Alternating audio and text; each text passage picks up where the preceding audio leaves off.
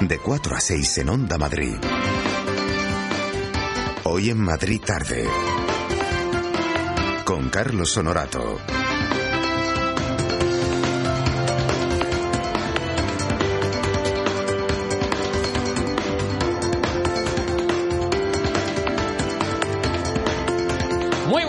Tardes, ¿qué tal? ¿Eh? Estamos a martes, aunque para algunos de nosotros es lunes. Y es que ayer hubo, claro, debate de investidura y nos quitaron, nos robaron nuestro programa. Ay, nos robaron el programa. Bueno, em, vamos a lo que vamos. Faltan, alguno lo habrá contado, faltan dos días para la Lotería de Navidad.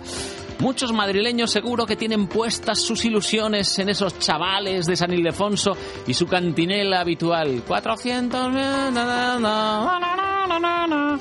Algunos piensan en qué harán con el dinero, con esos miles y miles de euros. Escucharemos lo de tapar los agujeros, echarle una manita a la familia, comprar un coche, irse de vacaciones o de fiesta. Se descorcharán botellas de sidra, champán, de cava. Mm. Veremos esas imágenes de las administraciones de lotería con cientos de curiosos alrededor, a la que salta. Yo la verdad es que nunca me fío, ¿eh? Paso por y me tapo la cartera por si acaso. Pero a mí, a mí me encantan los listos. Sí, al estilo Rajoy, ya que es presidente. Con esa SH final. Esos que predicen en qué va a terminar el gordo. El número premiado, según las matemáticas, pues no existe. He consultado con uno que sabe, David Martín de Diego, un matemático del Instituto de Ciencias Matemáticas, y él se ha encargado de ponerle cifra a las probabilidades de premio en el tradicional sorteo del gordo. Bueno, sus conclusiones son de- desoladoras. Él ha dicho de matemáticamente la mejor opción es no jugar. Esto que te lo diga un matemático. Bueno, pues este año, mm, según han dicho en loterías y apuestas del Estado, han, han dado respuesta a una petición popular que decía, por favor, que no se acaben 85 los números, que haya 100.000, por favor. Yo creo que había manifestaciones en la calle pidiendo, por favor, que suban a 100.000 los números, por favor. Bueno, pues esto lo que supone en realidad es que todavía tengamos menos posibilidades de ganar uno de los premios, ya que hay más números en juego. ¿eh? Hasta ahí había caído, ¿eh? Yo primero de GB aprobé y con suficiente. Bueno, eh, contemplando esta novedad, el matemático ha vuelto a calcular y ha recalculado que las posibilidades de ganar el gordo de Navidad con estos 100.000 números que hay son de un 0,001%. Es decir, una entre 100.000. Eso sí, venga, esto ya es el mensaje positivo. Si cualquiera de nosotros se contenta con no perder lo que ha jugado, pues las posibilidades de conseguir como mínimo, como mínimo, ¿eh? Un reintegro aumentan hasta el 15%.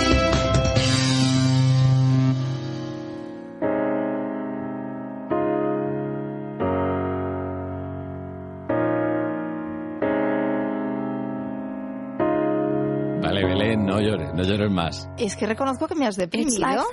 Un. Toda la pasta que te has gastado, a lo mejor la recuperas. Tienes un 15% de posibilidades de recuperarla. Pero, pero, ¿cómo se te ocurre decirme esto a, a, a- a tres días, a dos Era días mi de la obligación, lotería? era mi obligación ética y moral. Esto ser- se dice antes, cuando uno No, empieza no. a comprar los décimos y las participaciones Yo- y a compartir y a cambiarse números y Como, todas esas cosas. como tengo que ser honesto, solo juego medio décimo en esta lotería. Solo medio décimo. Sí, aparte con, a medias con Maite, eh, lo digo públicamente, por si me toca y me escapo, eh, que sepan que... Yo juego un poquito más.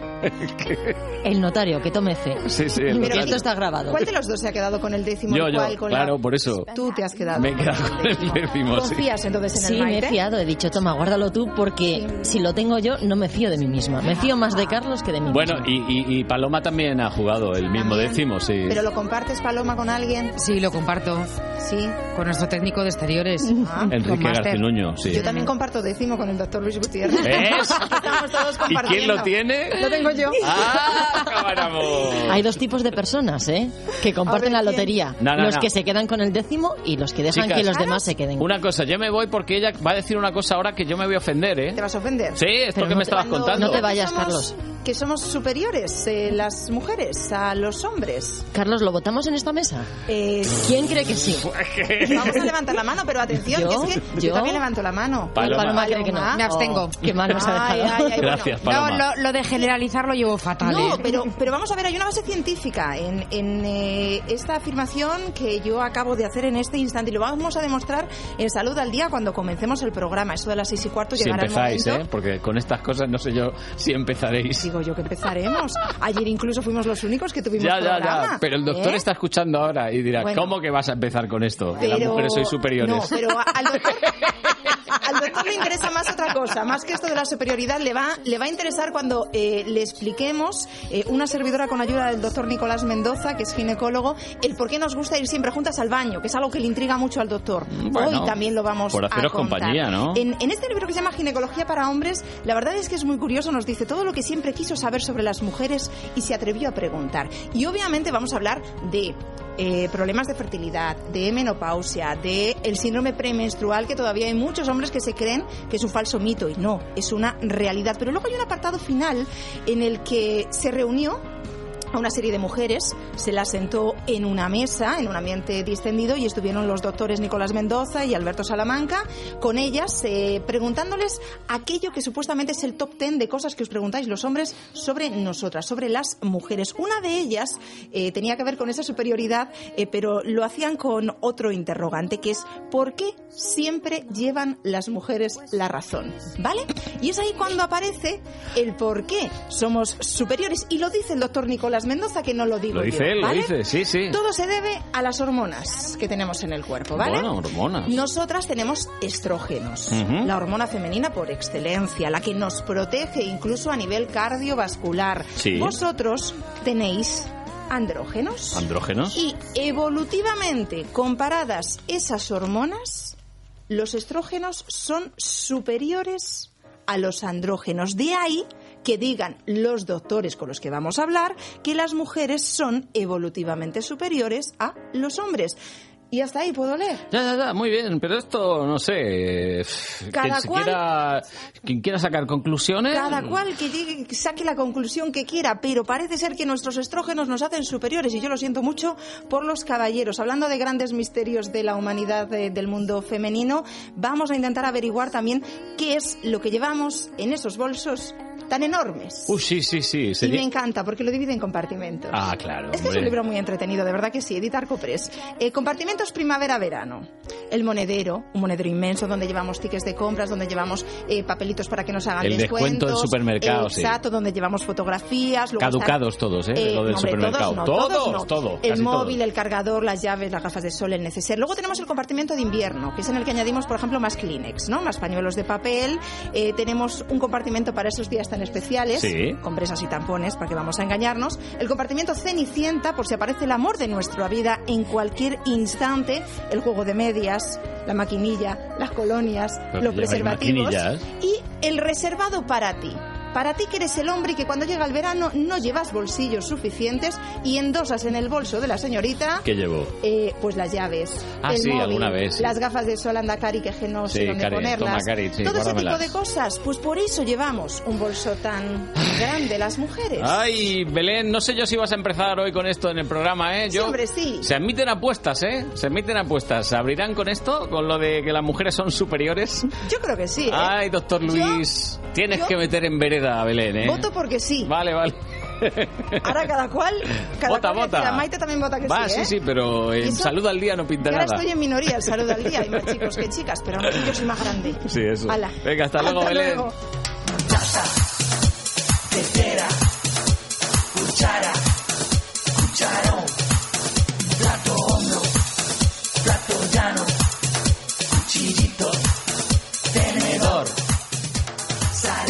¿Te la sabes, no? Algo así, sí. Por lo menos lo he escuchado muchas veces, Carlos. Por cierto, no me siento identificada en lo más mínimo con lo del bolso que dictaba Belén hace un No, momentito. tú no ¿eh? llevas bolso, tú Para nada. llevas, tú llevas tu eh, petate ese que llevas. En mochila. que llevas todavía más cosas. Hay que añadir libros, más libros, más libros, unos cuantos libros más. Bueno, soy una taza. Sí. No sé, no es exactamente la entonación, pero bueno, pasas el A casting. ver, ¿cmo es? ¿Cómo es? Hazlo, hazlo tú. Yo que me... Yo no, Venga, esto, si esto era cuando yo era muy pequeño. Anima. Soy una taza, plato ya. Qué pequeño, pero si eso es de hace unos días. Pero vamos.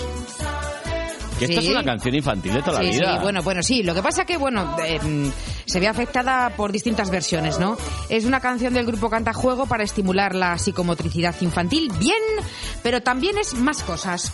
Es una felicitación, ¡ay! La Ah. esperanza es lo último que se pierde. Sí. Fíjate, hablan de una taza, el cuchillo, el tenedor. ¡Oye! Ideal para el ajuar, para recordar que necesitas todas estas cosas si te vas a casar. Tú estabas antes un poquito loca, pero. ¿Pero qué ya- pasa? ¿Que no tengo derecho ¿A qué? a casarme? A volverte loca, sí, pero a casarte, vamos. que tú eres mi soltera empedernida. ¿Cómo te vas a Bueno, meter sí. en estos follones ahora? Bueno, quién sabe, quién sabe. Bueno, no, no penséis que es eh, además solo una canción.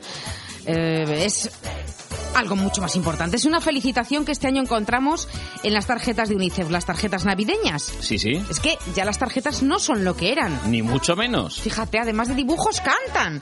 Los Bueno. libros que nos gustan, con muchos dibujos. Tú imagínate ya un, un- un libro que cante. Bueno, esto es una maravilla. Bueno, con estas canciones pasa lo que pasa. Claro. Que o te encantan O las odias. o las odias.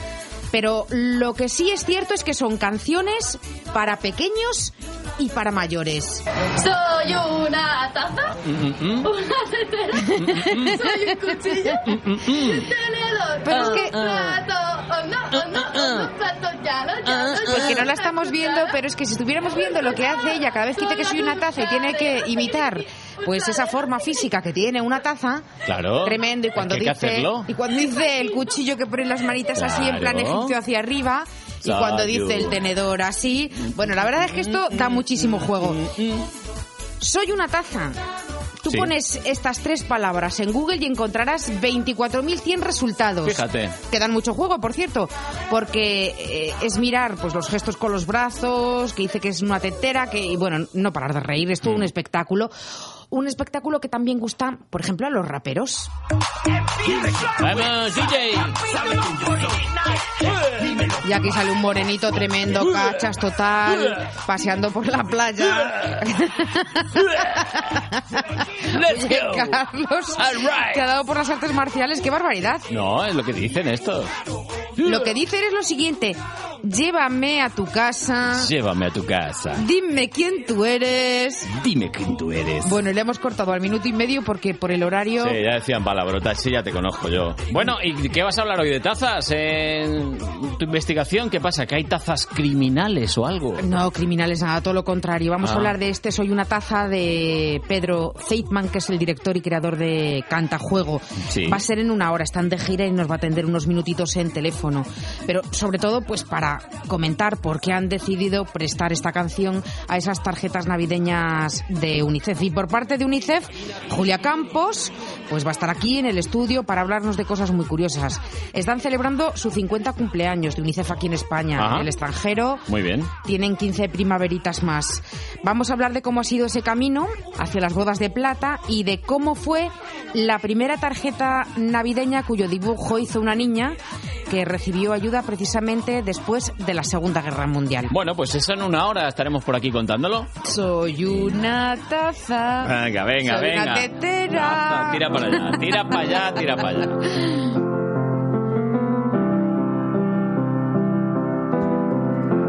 John Lennon. Ujú, Carlos, que sí, admítelo, que somos superiores.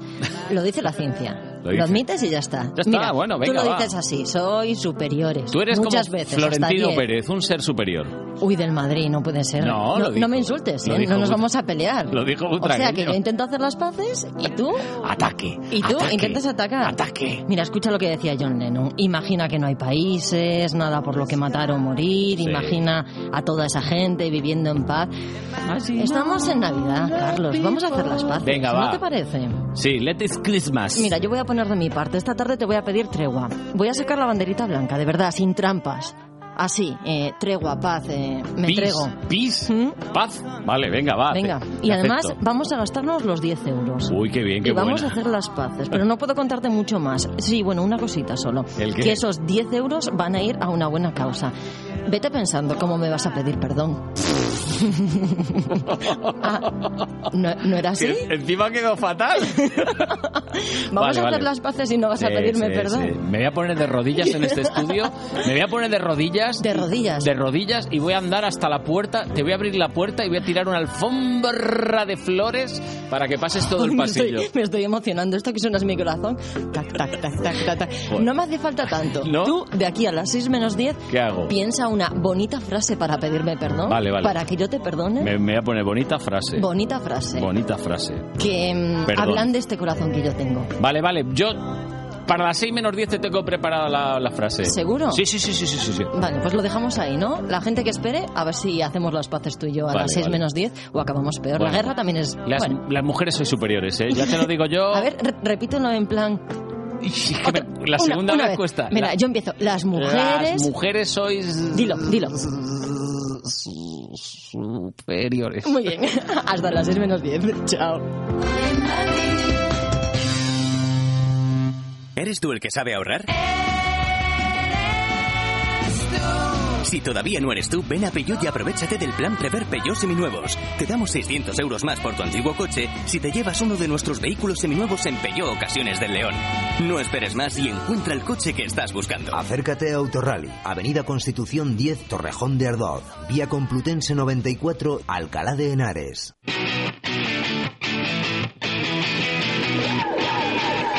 Fútbol en Onda Madrid. Hoy martes, desde las 7 en juego, la Copa del Rey con la vuelta de los 16avos de final. Desde el Santiago Bernabéu, Real Madrid Ponferradina. Y mañana miércoles, más Copa con los partidos de los nuestros. Atlético de Madrid Albacete, Rayo Racing, Málaga Getafe y Zaragoza Alcorcón. Onda Madrid con los equipos madrileños. ¡Viva la radio! ¡Viva! ¡Viva!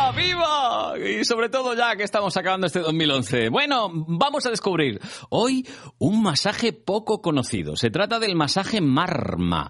Lo usaban originariamente los soldados que practicaban kalari, que es un arte marcial de la India. Ojito con este masaje marma. Miriam Álvarez. El masaje marma es una técnica originaria del sur de la India que en el pasado era practicada únicamente por luchadores y guerreros. Actualmente se utiliza por profesionales del masaje, de ahí que algunos de los más prestigiosos spa a lo largo de todo el mundo estén empezando a incluirlo en sus tratamientos. Alejandro Bataller, vicepresidente de Shah Wellness Clinic, nos habla sobre los beneficios del masaje marma. El masaje marma es un masaje único y diferente a los tradicionales, teniendo en cuenta que el terapeuta lo realiza casi en su totalidad con los pies. Es un masaje que beneficia al cuerpo y de una forma integral. Es un masaje estimulante y sirve tanto para estirar los músculos como para un mantenimiento general del cuerpo. Para aplicarlo, el terapeuta tiene en cuenta distintos puntos energéticos llamados marma y a través de ellos estimulan los órganos internos. Los puntos marmas eh, vienen siendo utilizados, según los historiadores, desde hace más de 5.000 años por todas las disciplinas de origen hindú. Forman parte de la anatomía energética humana y representan la manifestación de los chakras centrales en determinados puntos, eh, concretamente 107 puntos, distribuidos en diferentes partes del cuerpo. Esa conexión con los chakras centrales es establecida mediante los nadis, que son una especie de canales sutiles de la energía. El masaje marma se apoya sobre los mismos principios teóricos que el masaje ayurvédico, por lo que el estudio de la constitución de cada cliente y el dominio de los conocimientos energéticos es de máxima importancia. Es un masaje claramente estimulante. Eh, se le conoce como masaje, se le conoce también como masaje ayurvédico deportivo. Es un masaje vigoroso que requiere bastante práctica para ser ejecutado. Este estilo de masaje es poco conocido en el mundo, ya que también son pocos los profesionales que lo aplican y maestros que lo enseñan. Se usaba originalmente entre los soldados que practicaban Kariripayatu, que es un arte marcial originaria de la India. Y mediante este masaje se lograba estimular y dar potencia a los músculos, aumentando los reflejos y el estado de alerta. Actualmente se sigue aplicando tanto en artes marciales y también a nivel terapéutico y de belleza eh, para todos los que deseen disfrutar de sus beneficios. Entre las alteraciones que se tratan mediante este masaje destacan el alivio del dolor, la rigidez muscular, las lesiones deportivas y la estimulación de órganos y sistemas. Los beneficios del masaje, eh, del masaje que estamos hablando, el masaje Marma, eh, son reducir la tensión física, mental y emocional, estimula el sistema inmune y es eh, rejuvenecedor por excelencia, ya que desbloquea y elimina las toxinas físicas y sutiles, crea un balance físico, mental y espiritual, ayuda también en procesos digestivos, procesos de absorción y, y de eliminación de toxinas, lubrica las articulaciones y reduce las grasas, y por último es un masaje que dispersa la congestión y promueve la relajación. Recuerda, el masaje Marma es un masaje preventivo, estimulante y de mantenimiento general que beneficia cuerpo y mente. Qué relajadito me he quedado yo con este masaje Marma. Con mucha R, ¿eh? que se note. Está ya por aquí Fabiola. He de decir que después de las cuatro y media, ojito a los que tengáis un horóscopo, porque todo el mundo tiene uno, ¿eh? Que vamos a dar alguna previsión ya de cara al 2012, que lo tenemos a la vuelta de la esquina. Digo, la Fabiola. Hola, hola a todos. Aquí está. Ha venido directamente desde el cielo por la Comunidad de Madrid volando con su escoba, que hoy hace un frío por allá arriba, ¿verdad? Y mirando a los astros. Ahí estamos. Vamos en comunidad. Libros a la calle, ese es el lema de la iniciativa que han organizado un grupo de profesores del Instituto Margarita Salas de Majadahonda. Lo hacen para defender la educación pública y han recopilado libros de todos los vecinos del municipio. Mañana los sacarán a la calle. María Martínez de Mora, buenas tardes. Hola, muy buenas tardes. Cinco profesores del Instituto Margarita Salas de Majadahonda sacan los libros a la calle, una iniciativa para defender la educación pública, aseguran. Durante todo un día han recopilado libros que no sean de texto, donados por todos los vecinos, profesores y alumnos de la localidad. Los han juntado y mañana toca el gran trabajo, distribuirlos por todos los rincones de Majadahonda. Son muchos los que han querido participar. A última hora seguían llegando libros al Instituto Margarita Salas. Ana Bustillo es profesora. Todavía ah, hay gente que sigue trayendo libros por aquello de por favor, por favor.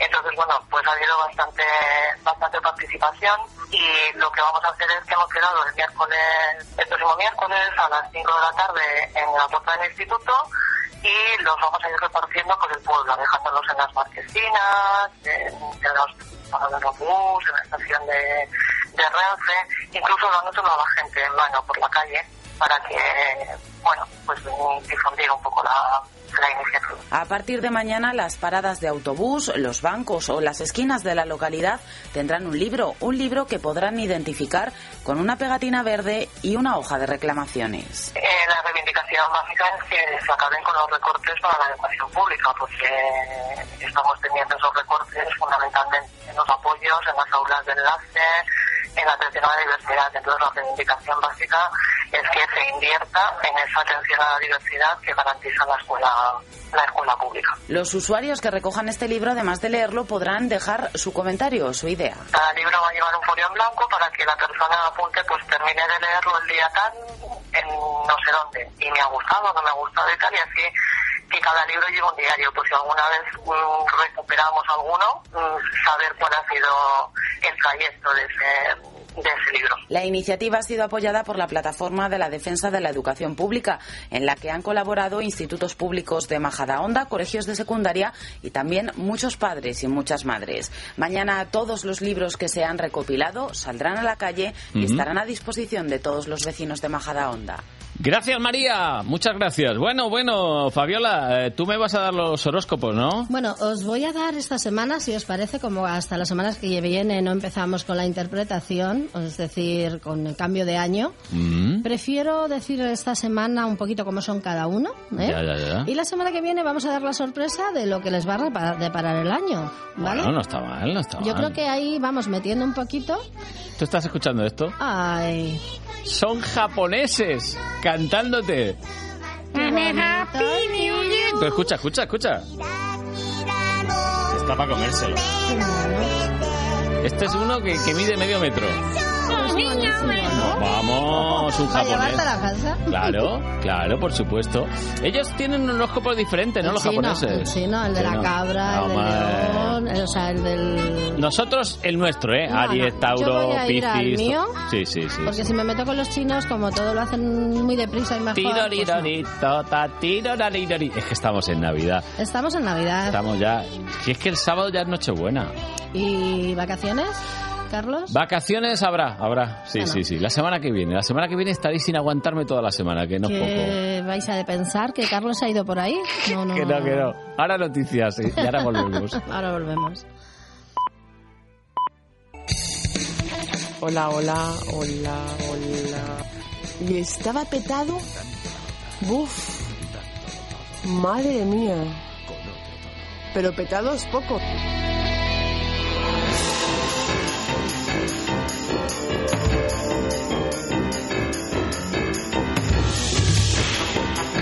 Sí, sí, sí, sí. Con esta música llega siempre nuestra madrina Fabiola López, que bueno, ya estaba por aquí, ya ha hablado, hombre, ya, te he he saludado. ya otra vez no, otra vez no, que nos ponemos muy en... Que nos ha traído además un regalito, qué bien, que vamos a compartir con todos los oyentes. El que llegue por aquí antes o llame... No, no, no, no, no. Los bombones son para mí. Son para Carlos. No, no, hombre, no. Los compartiré con casi todo el equipo. Bueno, no, Bueno. mira, no, no lo voy a compartir con nadie porque no. Yo que tú no lo compartía. Para mí.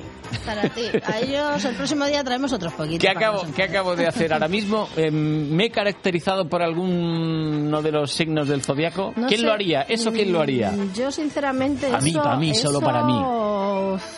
Los tauros son también un poco egoístas. Son egoístas un poco los pero yo Tauro, creo que ¿verdad? Tauro tú no eres. No, no, no, no, soy Tauro, no, soy Tauro. No me lo has dicho, no. O si me lo has dicho, no recuerdo. Ah, es que no, te acuerdas. Yo soy un signo de agua. Un signo de agua. Sí, señora. No soy. No, Piscis no. Acuario tampoco. Pues. Me quedo, que me queda nada más que muy poquito. Espérate, espérate, espérate, espérate. ¡Chan! Cáncer. Claro. Ay, sí, los cáncer sí soy, sí, sí, me lo vas a decir. Que comparto mi vida con cáncer. A mí me lo vas a decir. Uh, ¿Cómo los somos? Locos, locos. Eh, no digo nada de Lunáticos. Lunáticos un poquito. Es verdad, y ¿eh? Oye, el y- cáncer es un signo, pues Pero- también. pero- Hay muchos sueños, ¿eh? Sí, sí, sí. Somos Mira, yo muy te voy a decir de los cánceres. Hemos empezado al revés, pero lo va- ya, que, ya que lo quieres saber, te lo voy a ¿Ves? decir. Tenéis mucha sensibilidad. Sí, eso dicen, ¿eh? eso dicen. Sois tiernos, ¿eh? Y con mucha imaginación. Mm. Y bueno, también tenéis incertidumbres algunas veces sobre vuestro futuro. Es como, ah, yo creo que te debes de pasar por consulta. ¿eh? Ah, Yo me tengo que pasar por consulta. Sí, sí. Yo creo que las tarjetas que tienes por ahí, el número de teléfono, Sí, el primero que tienes que llamar para este año eres tú. Pero Que bueno. voy a necesitar consulta. Yo en realidad, de decir, es verdad, somos un poquito montañas rusas, ¿eh? Sí, sí, Vamos, tampoco estáis muy arriba como muy abajo. rumba. Sí, tenemos estas cosas Es que nos pasan. sin ser bipolares, No, pero quedáis ahí. Un día estoy muy bien y otro día estoy muy mal. Oye, ¿y a los Géminis no les pasa parecido? Bueno, los Géminis no son más duales. Los Géminis son personas como muy de mucha comunicación, Sí. más que los cáncer, a pesar de que tú estés aquí. Se expresan no mejor, ¿no? Se expresan exactamente, mejor. son flexibles. Sí. Y bueno, eh, son muy adaptables. Tienen, tienen el poder de la adaptación. El Ujú. Géminis puede estar lo mismo en un trabajo que en otro. Y luego lo malo Mm. Géminis también, que son muy cambiantes, lo que tú has dicho. Eso- en eso sí os parece. ¿Sopla el viento para el norte? Para el norte. Eh, ¿Para sí. el sur? Para el sur. Hoy estoy cabreada, pues me voy a cabrear y, y no me vas a hablar. Ya, ya, ya. El Tauro, sin embargo, que soy yo. Vamos a, eh, los hemos empezado así escano- Tengo yo, tengo yo un escalonados. hermano también, Tauro. A ver si, a ver si Pues te somos muy sensatos, no me ves aquí Muy con los pies en el suelo, a pesar de que hable todas estas cosas. Con los pies en el suelo, una que ha venido en, en escoba. Pero vamos, sí, pero va, luego, sí. luego los pongo, luego los pongo. Y luego somos como mm, para el trabajo eh, muy eficaces. Yo lo tengo que decir y ponerme esas medallitas, pim pam, pim pam. Fabiola. Porque sí Si es, muy trabajador. La llamas a las ¿eh? 12 de la noche y está trabajando. Somos muy trabajadores. La llamas a las dicho. 4 de la mañana y está trabajando. Pues- Suena música de fondo, pero está trabajando. Sí, sí, sí, sí, y pero suena sí. chin, chin, chin y, gritos de gente. Pero ¿sabes qué es eso? Eh, las runas, que están ahí Las las, runas, runas, sí, funcionando, las las runas. Y las, hacen ce- mucho ruido. y, la- y las cenas de Navidad Eh, también. efectivamente. es que en- siempre en mis cenas y en mis cosas me hacen de llevarme las runas, el tarot, porque Pero- soy el alma de las fiestas. Porque los Tauro son eso también, el alma de la fiesta. Le gusta la fiesta. Vamos, va- vamos. Tú no, tú no te lo puedes Como imaginar. locos, y ahora ya porque locos. vamos en decadencia, pero cuando yo tenía mis tiempos buenos no te lo puedes ni imaginar. No, sí he visto fotos tuyas por ahí. ¿Tú sabes quién es Aries? Aries. Mi papi. ¿Tu Mi papi es Aries? y es un- son personas activas, energéticas, entusiasmas, eh, manda- mandones, muy mandones. Sí, Y- le gusta mandar a los y Aries. luego les gusta ser jefes.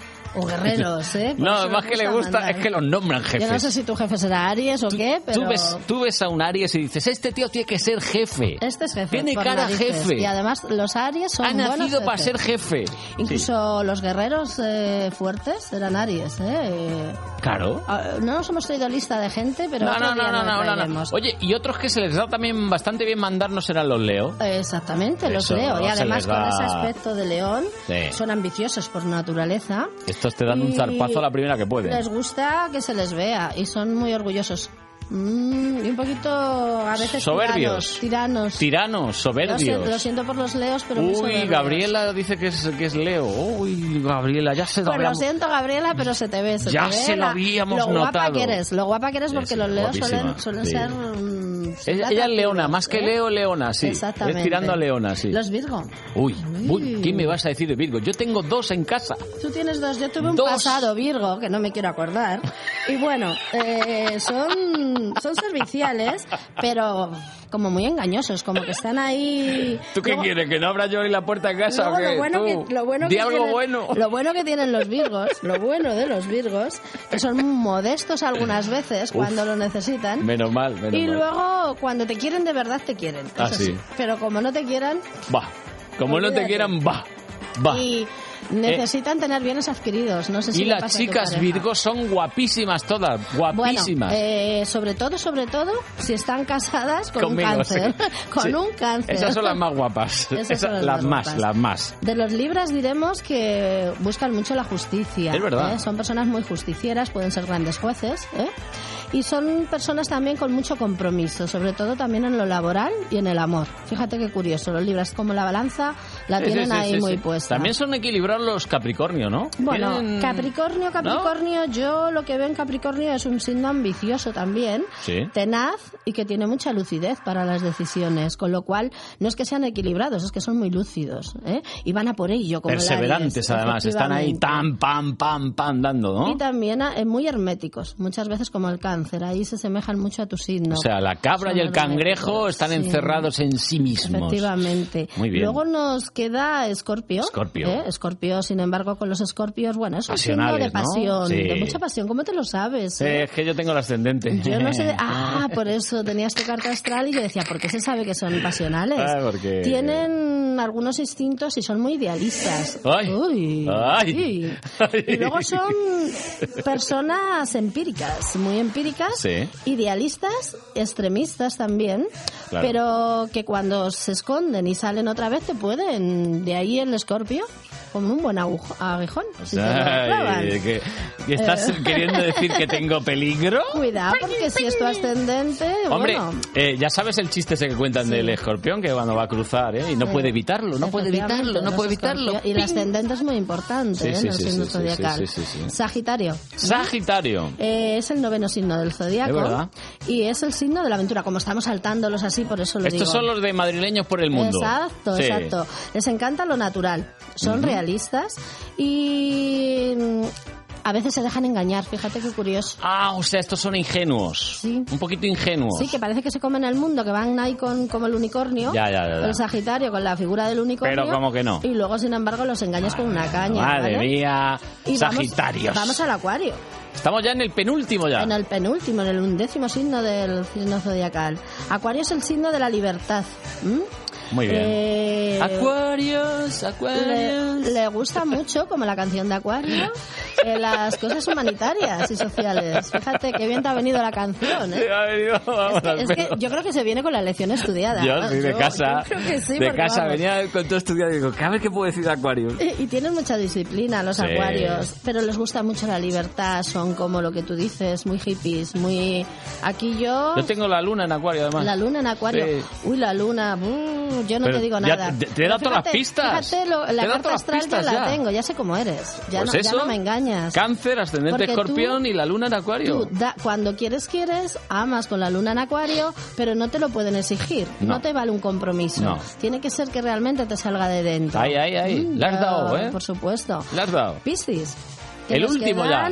Los pececitos. Los pescaditos. eh, son psíquicos, son grandes apóstoles de Jesucristo. Sí. ¿Mm? Para mí los piscis podían... Yo pondría a todos los apóstoles piscis, fíjate, que como si los hubiesen... eh, porque son como que dan mucho a los demás y les gustan mucho... Los más entregados, ¿no? Exactamente. Lo místico y lo religioso, Ah, ¿ves? muy bien, muy lo bien. místico y lo religioso, como en como la última cena, todos ahí.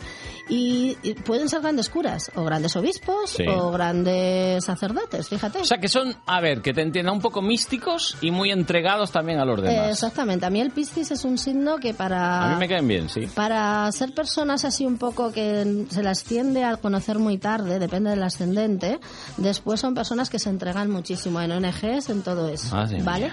Y yo no sé cómo vamos Ay, de tiempo. pues estamos ya acabando, estamos acabando, acabando. acabando, porque para dar ese número, donde aparte de astróloga sabes que me encanta pues el tarot ahora que viene primeros Pues de año. dice, para me ver encanta cómo el tarot. Y es la reina del tarot. Eh, Pero es- ¿cómo va a decir me encanta? Pues me encanta, Es la ¿sabes por reina del tarot, ella. Porque el signo zodi- zodiacal, te, te digo como eres, igual que la mano. Es muy Sí. parecido a la mano, la astrología, la Eh, quiromancia. que la mano ya me la leíste. ¿Tú, tú estás recopilando una de información mía Mm, yo ya que te- dentro de nada me, vamos, como me hagas vudú, te me voy- tengo que ir del planeta. Te voy a conocer, bueno, pues un día hablaremos, fíjate qué curioso, de los rituales, de las magias, de las magias que son buenas, las magias que son malas. Qué miedo me está Eh, dando ya. Incluso nos puede llamar algún oyente, Qué fíjate, miedo me eso lo vamos a hacer ya cuando terminemos Sí, el con un poquito más de tiempo, sí. Efectivamente. Bueno, cariño, si alguien quiere estos días de Navidad ir a tu consulta, ¿tienes un sí, número? porque mira, hasta como pillan sábado, podemos Claro. tener algún día entre semana, porque yo tengo ahí una, ya tengo al- algunos clientes que ya han pedido cita, porque es con cita previa. Por supuesto. Pero siempre me pueden pedir la cita o bien para primeros de año o bien para hacerles un hueco, ¿vale? Yo tengo Y aquí el teléfono. el 677 00 7 1 83. Eh, Efectivamente. Fíjate, ¿eh? Es que se sabe todo este chico. Estamos compenetrados. Yo sinceramente este año o le dan las vacaciones bien como en el colegio o yo no sé, pues no le podemos castigar, se las sabe todas. Repetimos el número como las natillas de Danone. Venga, 677 00 71 83. Perfecto, hombre. Y sabéis que estoy en un sitio muy céntrico, Muy céntrico. por Fuencarral, que enseguida llegáis por el metro Bilbao, no Bilbao como dice siempre, No, sino el metro. Metro Bilbao. Y luego que en la zona sur tenemos también dos consultitas que os podemos Madre atender. mía, al lado, tienes, al ¿no? lado de Chinchón y al lado de Arganda del Rey, o sea que están Dentro muy de nada no la reina, la virreina va a ser del tarot ya, vamos. Bueno, es solamente para ayudaros, para Sí, estar ahí, para daros esa mano que Pues, necesitamos. Fabiola, muchas Pues gracias. feliz Navidad a todos. Sí, no nos vemos, y la semana que viene estás por aquí. Exactamente. Un besito muy grande y Adiós. felices fiestas. Hasta luego. Hasta luego. Javier, Marisol, Fernando, Sagrario. Aquí cada paciente se le llama por su nombre. Porque en Clínica Orgaz Dental pensamos en ti, porque tu confianza es nuestro objetivo. Y por ello tu salud dental es nuestro compromiso. Clínica Orgaz Dental es una clínica distinta, porque distintos son nuestros clientes. Y por ello es la clínica dental preferida por muchas familias. Ven a formar parte de nosotros. Clínica Orgaz Dental, en Avenida Machu Picchu 35 o www.clinicaorgazdental.com. Junto a Palacio de Hielo, Metro Canillas.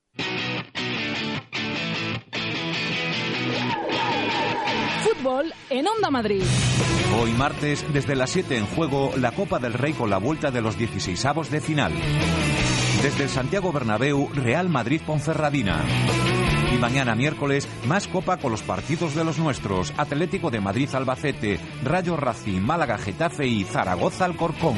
Onda Madrid con los equipos madrileños. ¡Viva la radio! ¡Viva la radio! Y la radio a veces nos trae unos recuerdos maravillosos. De hecho, en San Blas, en ese distrito madrileño, pues se hicieron una experiencia maravillosa. El taller de recuerdos de San Blas. María Antonia, Pedro y otros tantos más miraron al pasado.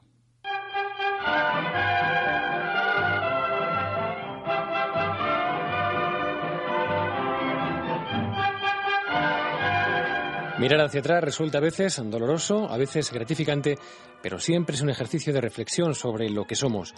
Pedro, María Antonia, Leo, Vicenta, Eugenia, Juana, Dolores, Julia o Manuela son algunas de las personas que han participado en este taller de los recuerdos. Unos recuerdos que empiezan en un tiempo en el que se pasaba hambre, mucho hambre. Veíamos una cáscara de naranja por el suelo y nos como locos nos tirábamos, porque desgraciadamente en mi casa no había ningún hombre. Mi hermano nada más, y era joven, muy jovencito. Y una cáscara de naranja y nos tirábamos. Una cáscara de patata igual. La lavábamos y la tostábamos. Nos íbamos a coger carbón de las donde habían que tiraban carbón hecho a las estaciones y eso a coger lo que estaba menos quemado me puse de niñera con una señora que trabajaba en un tejar de, se llamaba Fermín, el dueño del tejar. Y esa señora me dejaba la niña y se iba ella a trabajar. Entonces yo, del hambre tan grande que teníamos, me dejaba un poco de leche con pan y yo me lo comía. En verdad solo la niña me lo comía yo, que era muy jovencita. Mi madre también, las lentejas cuando las ponía y el arroz, lo que fuese. Yo decía, va, por una cucharerita no lo va a notar se conoce que venía otro diciendo lo mismo. Cuando mi madre nos iba a servir la comida, eso no era, eso era llorar. ¿Pero qué me habéis hecho, hijo? ¿Pero qué crimen me habéis hecho? No os tengo que dar de comer, no os puedo. Y el pan, mi madre cuando daban tan poquito pan era una bola. Se la daba a mi hermano el pequeño porque estaba muy delicadito y estuvo mi madre mucho, mucho tiempo sin catar el pan. Yo me recuerdo que a mí me pedían la, cartilla del racionamiento. Entonces yo lo engañé a la señora y la dije que mi madre no estaba aquí, que estaba en Murcia. Mentira, estaba en Madrid, pero no quería yo darle la, cartilla de racionamiento que le hacía falta a mi madre y para nosotras. O sea que era tremendo. Son Julio Ibáñez y Manuela García. Ahora es casi impensable que alguien pase hambre en España, aunque la crisis haya golpeado muy fuerte a muchas familias. Hay quienes sin pasar hambre, como Julia o Manuela, sí que han aportado el testimonio de aquella necesidad permanente. Es Dolores Sánchez. He pasado calamidades, no hambre, hambre no, porque mi padre trabajaba en la Renfe y entonces cogía el tren y se iba a los pueblos y compraba pues todo lo que pillaba, pan, queso, judías, garbanzos, o sea, lo traía. Y cuando pasaba otra vez en el tren, como era ferroviario, pues lo dejaba en el medio de eso que está el guardavías y ahí lo dejaba porque se lo quitaba la Guardia Civil a todo el mundo que llevaba algo. Entonces mi padre siempre llevaba a mi casa todo lo que podía. En aquel reparto de la miseria que fue el racionamiento, no siempre se trató a todos por igual.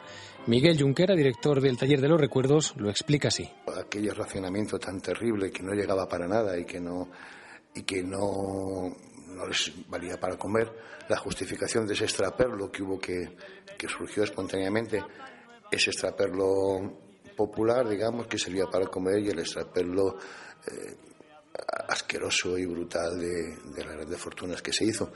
Eh, sobre eso además es muy curioso, hay una parte del libro que habla de, del Madrid Golfo de posguerra. Y era curioso cómo en Madrid, en los grandes eh, hoteles y en las grandes salas de fiestas, había de todo pero los camareros no podían sacar nada, nada. Pasando hambre fuera, pero dentro eh, de esos hoteles nunca faltó nada.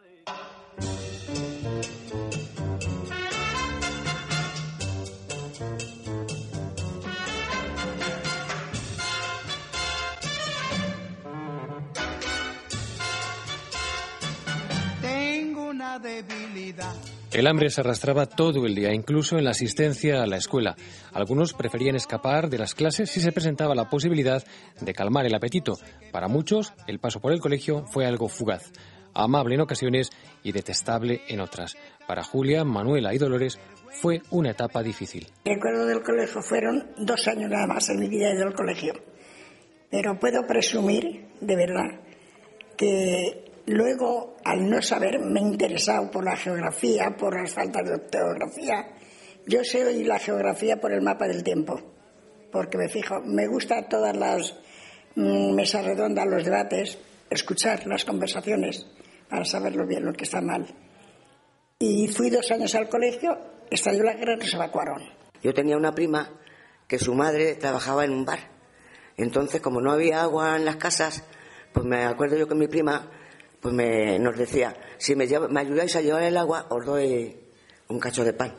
Entonces dejábamos de ir al colegio y nos íbamos con mi prima a llevarle el agua para el cacho de pan. Yo me recuerdo que estábamos con las monjas y con los curas. Pues era que íbamos a hacer, pues a rezar con los curas. Nos quedábamos allá a comer, las monjas nos daban la comida y claro, íbamos, estábamos allí, mi madre les fregaba, para que nos dieran de comer, les fregaba las clases, les barría, iban los sábados y hacía limpieza para que pudiéramos estar allí todo el día con ellas y comer. Me acuerdo siempre que era la segunda de la clase y no fue más dos años. Yo me acuerdo que hacía los cuadernos, ahora lo veo en otros niños. Escribía un poquito, dejaba un hueco para el dibujo. Escribía otro poquito, dejaba otro hueco para el dibujo. Y quedaban los cuadernos preciosos. Eso no, es que se me ocurría a mí. Fui poco al colegio, muy contenta y bueno, ahí estamos. Yo hice la comunión siete veces, porque el desayuno, por hacer el, desayuno que nos daban chocolate con bollo, pues eso era muy bueno. Yo en mi casa no lo comía. Porque El- usted, quedaba muy bien, ¿no? Daba muy bien en las comuniones, o que hizo siete veces la comunión. Sí, por eso hice la primera comunión. Pero luego las monjitas me vestía con las otras, me dejaban el traje y según iba creciendo, pues me iban dando un traje de los que había y, y por la cosa de que nos daban luego el desayuno, pues entraba yo de comunión y mis hermanos también de, de esto les daban también para ellos. Me daba la bolsita la monja, toma para tus hermanos. Y por la cosa esa, pues la cosa de niños, que nos daban un bollo y chocolate, pues no te digo. Todo valía para comer más o mejor, incluso esas siete primeras comuniones. La educación en los años de antes de la guerra, durante y después de la guerra es una formación con muchas alternancias y planes. En los años 30 aproximadamente, cuando se instaura eh, la República, la Segunda República, eh, el índice de analfabetismo en, en España andaba en el 43%. Entonces la labor que trató de hacer la, la República en los planes educativos eh, fue, bueno, pues quitarle el protagonismo que tenía la Iglesia en la educación y hacer unos planes de estudio y se puso en marcha este, este plan para formar nuevos maestros para que pudieran llegar. Y cuando acaba la guerra civil, todos estos planes eh, se cortan, vuelve a tomar la, la educación, en principio eh, la falange, y años más tarde la, la iglesia.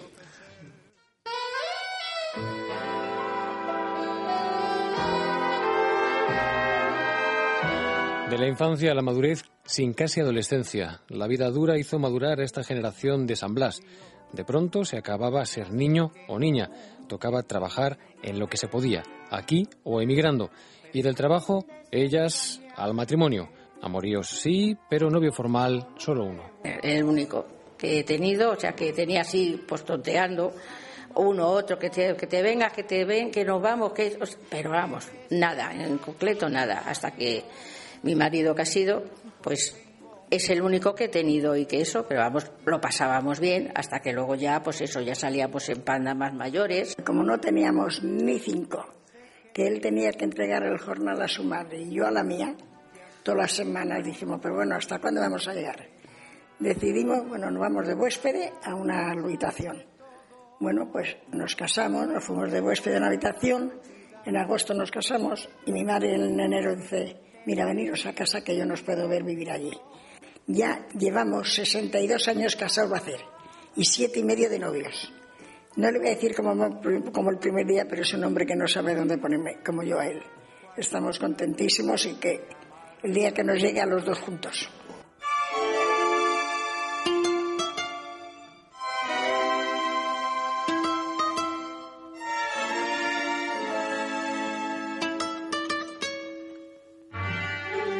Manuela regresó de Bélgica, dejó su trabajo allí para formalizar su relación con el novio que tenía en la Legión. Entonces me vine para Madrid y que, que sorpresa mía que me encontré con este chico, que me estaba pues esperando. Que le había dado las señas mi hermano, no sé. El caso es que me estaba esperando allí. Bueno, pues ya me hice novia de él y ya pues me casé con él. En esto de los amores, caraduras, los ha habido siempre. Menos mal que el hermano de Manuela la avisó a tiempo y ella se tomó la revancha. Manola, este chico no te conviene que es casado. Digo, ¿pero qué dices? Que sí que es casado. Y yo cogí, claro, le dejé. Y el día que me fui a casar, salía yo de no el día, un día antes, salía yo de trabajar y me encuentro que me está esperando. Digo, pero bueno, dice, pues que vengo, pues me gustas tú y tal, bueno, esas cosas que dicen los hombres. y, yo pues digo, pues te vas a chinchar, vas a chinchar. Y quedo con él pues para el día que me casaba. Quedé a las 5 de la tarde, que era cuando yo me casaba. Y porque le di el plantón. Y me casé ese día.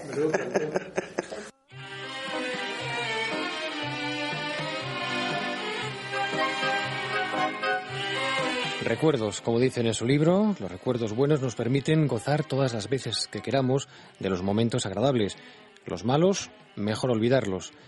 Seguiremos recordando los buenos y los malos momentos de los vecinos y vecinas de San Blas, cómo de un erial se hizo una parte inolvidable de este Madrid. No te debo, no te Qué bonitos esos recuerdos. Gracias, Pablo Otero. Pues me ha encantado este de Manuela, ¿eh? Cómo se tomó la revancha. Pues porque el casado estaba ahí pretendiéndola de mala manera. Hay que ver. Bueno, mañana, mañana ofreceremos la segunda parte de este reportaje, ese taller de recuerdos de San Blas.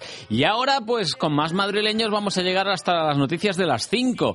Ellos acaban de publicar un disco y aquí quién lo va a tener, pues el que más sabe, Jesús Mari López Onda Pop. Onda Pop en Onda Madrid. Con Jesús María López. El coleccionista es un grupo madrileño formado por Jesús Mayo, quien pasará por Alison Falling. Además le acompañan Rosa Arroyo, profesora de música, y Diego Nistal, de Nada Personal y Plastic Market. Aunque Jesús ya había grabado algunos temas como El coleccionista, no es hasta primeros de 2011 cuando confluyen los tres. Su primera referencia discográfica se titula Primer Tiempo, un EP con cinco temas de indie pop en estado puro. Este que escuchamos es uno de ellos, La Última.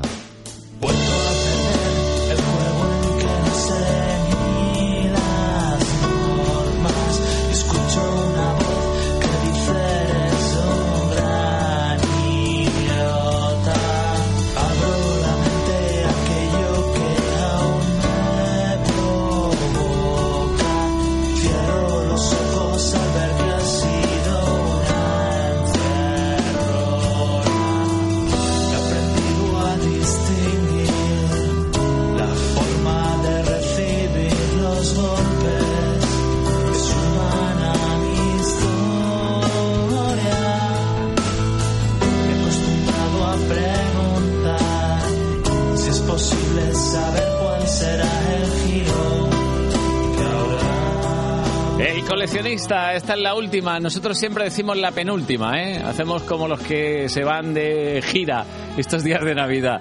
Estos de las cenas, estas cenas de empresa que hay, que vienen luego el personal el día siguiente con unas caras como si hubiesen visto al mismísimo diablo, ¿eh?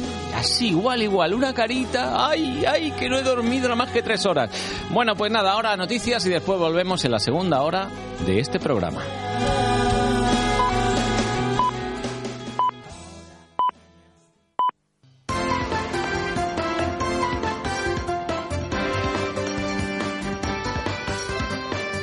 Estamos con el organillo, la ponemos. Bim, bim, bim. Buenas tardes, muy buenas tardes. Las 5 y 5 de la tarde, aquí estamos en la segunda hora de este programa, hoy en Madrid Tarde, que en un momento se va a hacer eco de personas que no suelen salir en la radio, porque aquí sale gente importante normalmente, pues políticos, eh, empresarios, eh, gente de primera fila.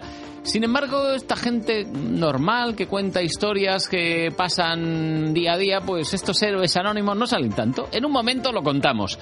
También la detective Nolasco nos va a hablar de buenas acciones, sobre todo de cara a estas navidades y mm, que hay que ser un poquito solidario con los que lo pasan mal, que a veces con una poquita de nada de ayuda que podamos prestar, seguramente pues eh, hay gente que pasará mejores pues estas fiestas y los demás días del año.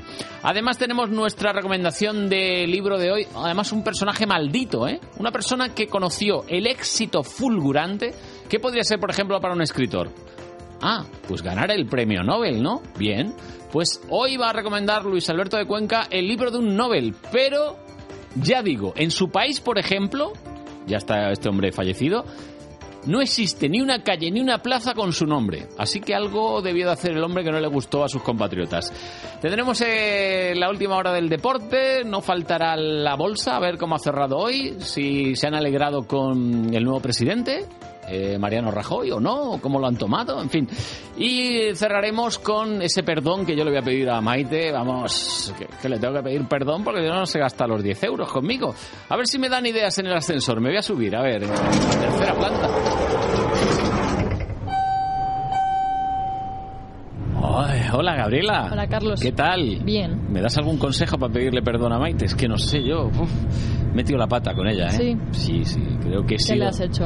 Que he sido demasiado agresivo. Yo me, me, me, me, me- me- me pierde mi agresividad verbal. Tendrás que darle unos euros de más. ¿Qué quieres? ¿Qué quieres? ¿Que le dé Así se pone 15 euros, por ejemplo? Claro, un día es un día, ¿qué más da? No sé, no sé. Me lo pensaré, me lo Es una pensaré. idea. bueno, va, va, va, va. Va, te haré caso, Gabriela.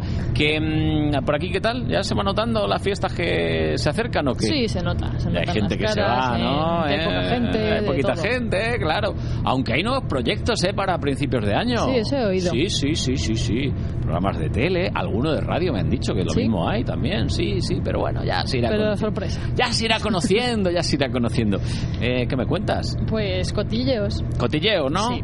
Me he enterado de, de una pareja que lleva 90 años casados. ¿Cuánto has dicho? 90. Pero como vaya, 90 casados, ¿qué Imposible, se casaron? ¿Con tres? Pues mira, él tiene 109 años y ella 106. Tienen tataranietos y ellos dicen que, que su relación sigue siendo buenísima. Sí, eh, ¿qué van a decir ya? Hombre, da gusto, ¿no? Porque cada vez... que dijeron, es que no, no- no la soporto, ¿no? 90 años ya no la soporto, no la soporto. Son la pareja más longeva de... Sin duda. Son de Japón. Ah, son japoneses. Sí, son japoneses. Y nada, que están tan contentos que mira ¿Y que bien, fue? ¿no? Por Fue- lo menos. fue un flechazo, ¿no? Sí. no cuentan su historia de amor, pero vamos, les han... la sociedad gerontológica les ha nombrado el Hombre, matrimonio más longevo. por supuesto. Ya tienen un. Sí, un para esto, título. a ver, era bodas de plata, bodas de oro, bodas de platino no sé. y ya, ¿qué es esto ya? No bodas de más. uranio espacial. 90 años casados. 90 años. ¿Tú te imaginas estar 90 años junto a una persona? Hoy en día no, ¿no? pero bueno, hay, hay de todo. Lo ha dicho, pero con toda franqueza. Dice, "No, ay, va, a ser, va a ser que no, va a ser que no. No creo que viva tanto. No ya, ya, ya. Has quedado fenomenal. Gabriela, muy bien. Te quieren mucho, ¿eh? Te vamos a habl- hablar de Twitter también hoy. ¿Qué pasa con Twitter? Pues que ahora los futbolistas se enteran de, de cosas que, le- que les incumben a ellos por Twitter. Esto que acabas de decir es en sí una noticia, que los futbolistas se enteran de Sí, cosas. Sí, sí, se enteran de cosas. Ojo, ¿eh? Que se van enterando. Yasser Corona se llama, Sí. un futbolista mexicano que se enteró por Twitter que había sido cedido. El pobre Corona. se metió y, y vio, y vio un Twitter que ponía bajas de monarcas Luis Miguel Noriega y Yasser Corona. y se enteró por el se Twitter. enteró por el Twitter. tweet. Claro, se El- llevó una desilusión el pobre. Hombre, me- ya me imagino yo. Ponte en su lugar. Tú imagínate que de repente te manda un tuit tu empresa y te Sí. pone Gabriela, que ya no vengas más al ascensor. Sí, él, él Eh. puso en el Twitter, me estoy enterando vía Twitter que ya no pertenezco a Monarcas. Qué desilusión. Había ¿no? sido cedido al equipo de Jaguares.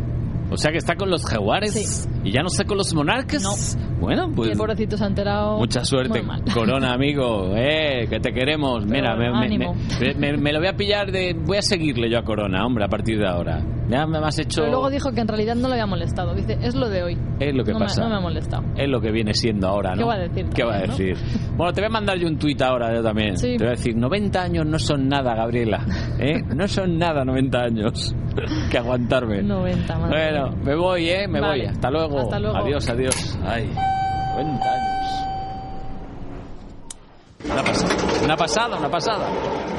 No me aguanto, ni yo mismo 90 años voy a aguantar a otra persona. Ay, hay héroes, decía yo, muy conocidos y otros que son completamente anónimos. No vamos en comunidad. Para los muy conocidos hay muchos minutos de radio, para los anónimos pues este ratillo que les ofrecemos y poquito más, eh, pobrecitos míos. Hoy han sido los premios de la Policía Local de Fuenlabrada y hemos conocido a alguno de esos héroes anónimos. Elena Rivas, buenas tardes. ¿Qué tal, Carlos? La celebración del Día de la Policía Local siempre sirve para homenajear a los agentes que han llevado a cabo actuaciones meritorias, pero hoy en Fuenlabrada también han querido premiar a tres vecinos, tres jóvenes fuenlabreños que auxiliaron a una mujer que estaba siendo atacada atacada por cuatro hombres. Ellos mismos nos han contado cómo fue. Como siempre estábamos en doble fila y yo estaba con mi novia y escuchamos unos, unos chillidos.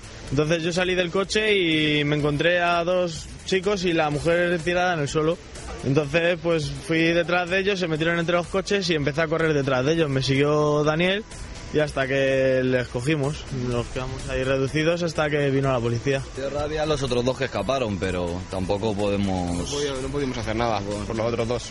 Eran mayores que vosotros, los chicos, no sé si más corpulentos, y o si no tuvisteis miedo en ningún momento de que pudieran a lo mejor tener alguna navaja o algún arma. En, ese momento no pensamos en lo que tuvieran o no tuvieran. Simplemente queríamos cogerlos y... Simplemente nos imaginamos que podía ser nuestra madre la que estaba tendida en el suelo en ese momento. Estando en el barrio es lo que puede pasar, que sea tu madre o cualquier vecina conocida. Bueno, y ahora cómo os tomáis este reconocimiento, el hecho de que se hayan dado un premio y que sea la primera vez o de las primeras veces que se premia a, a vecinos por esta iniciativa, ¿cómo os lo tomáis? La verdad es que se agradece. La verdad es que lo estuvimos hablando de que tienes que ir a un juicio, tienes que ir a otro, perder tiempo, perder trabajo, te juegas el puesto de trabajo, dice, pero simplemente con este detalle pues se agradece de parte del ayuntamiento y de parte... No el diploma, sino el agradecimiento que te da la mujer cada vez que la ves. También con esto, el hecho de que os hagan un reconocimiento público también sirve para, para desterrar un poco prejuicios, ¿no? Para que no digan que la juventud pasa de todo, que la juventud no se implica, ¿no? Sí, la verdad que yo qué sé, es como hemos dicho que se agradece bastante el reconocimiento público, ya no solo simplemente por el diploma, porque el diploma es la mujer cada vez que te ve te saluda, qué tal, te pregunta. Yo creo que cualquier chico de nuestra edad lo hubiera hecho. Y si no, es que no, no está bien, vamos. Son humildes, como escucháis, no se sienten héroes estos tres chicos que han sido algunos de los premiados esta mañana, pero no los únicos. También se ha premiado a Mimun Amirui, el presidente de la comunidad islámica Al-Suna de Fuenlabrada. Lo han premiado por su colaboración con los agentes, y es que Fuenlabrada tiene un programa pionero para mejorar la relación entre la policía y las minorías étnicas. Organizan charlas de conocimiento mutuo para desterrar prejuicios, para que los agentes conozcan y toleren bien sus costumbres y para ayudar también, como nos ha contado Mimun, a que los inmigrantes no vean a los policías con miedo. El hecho de que vean un policía que se acerque por cualquier mero trámite hacia algún papel, lo que sea, pues lo vean acercar al centro y prácticamente no entran, bueno, no, la mayoría evitan entrar. Entonces ya cuando empezamos con la programación, con los proyectos, era al revés, pues la gente pues, se reunía para escucharles cuando se impartían eh, talleres de sensibilización sobre las ordenanzas, sobre el tráfico. O sea, han hecho varios programas en nuestro centro y eso ha roto todos los tabús que había antes. Son, como te decía Carlos, algunos de los premiados en este día de la Policía Local, en el que, por cierto, dentro del programa de actividades también han preparado una exposición de vehículos policiales históricos. Mm. Los coches que utilizaba la Guardia Civil y la policía allá por los años 70 y que es muy recomendable. Se puede ver en la Plaza de la Constitución. Vaya coches, ¿eh? Ya han pasado unos años. Pues sí, merece la pena. Le echaremos un vistazo ahí en la Plaza de la Constitución de Fuenlabrada, las 5 y 14. De 4 a 6 en Onda Madrid. Dos horas pendientes de todo lo que pasa en la Comunidad de Madrid. ¿Eres tú el que sabe ahorrar? Si todavía no eres tú, ven a Peugeot y aprovechate del plan Prever Peugeot Seminuevos. Te damos 600 euros más por tu antiguo coche si te llevas uno de nuestros vehículos seminuevos en Peugeot Ocasiones del León. No esperes más y encuentra el coche que estás buscando. Acércate a Autorally, Avenida Constitución 10, Torrejón de Ardoz, Vía Complutense 94, Alcalá de Henares.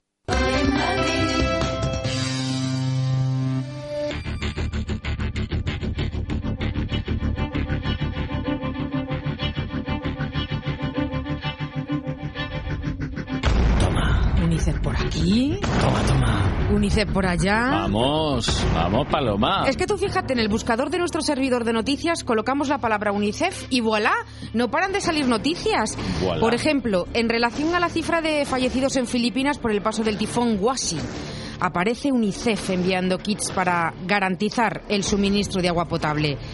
Eso allí. Sí. Pero, por ejemplo, aquí, en Madrid, en la estación de Chanmartín, pues hay una exposición de tarjetas de Navidad que han hecho los hijos de los trabajadores de Adif. Mm. Pues bien, ahí está UNICEF, que los ha editado, esos dibujos, para transmitir sus tradicionales deseos de amor, de paz, de felicidad de estas fechas. Seguimos buscando Y fíjate, la bailarina y coreógrafa cubana Liz Alfonso, sí, Alfonso, ha sido nombrada embajadora cultural de UNICEF, la Organización de Naciones Unidas para la Infancia. Y es que ¡Hala! Mira, otra, ahí tienes otra noticia. Otra, con Eroski, que han lanzado una campaña a favor de la nutrición infantil en África. Y por último, con Cantajuegos, que ofrecen una tarjeta DVD para felicitar estas Navidades. Además, esa tarjeta tiene un videoclip donde se explica la labor social de UNICEF y canciones como esta, como la de Soy una taza. Soy una taza. ¿Mm? Nos hemos confundido. Ah, sí.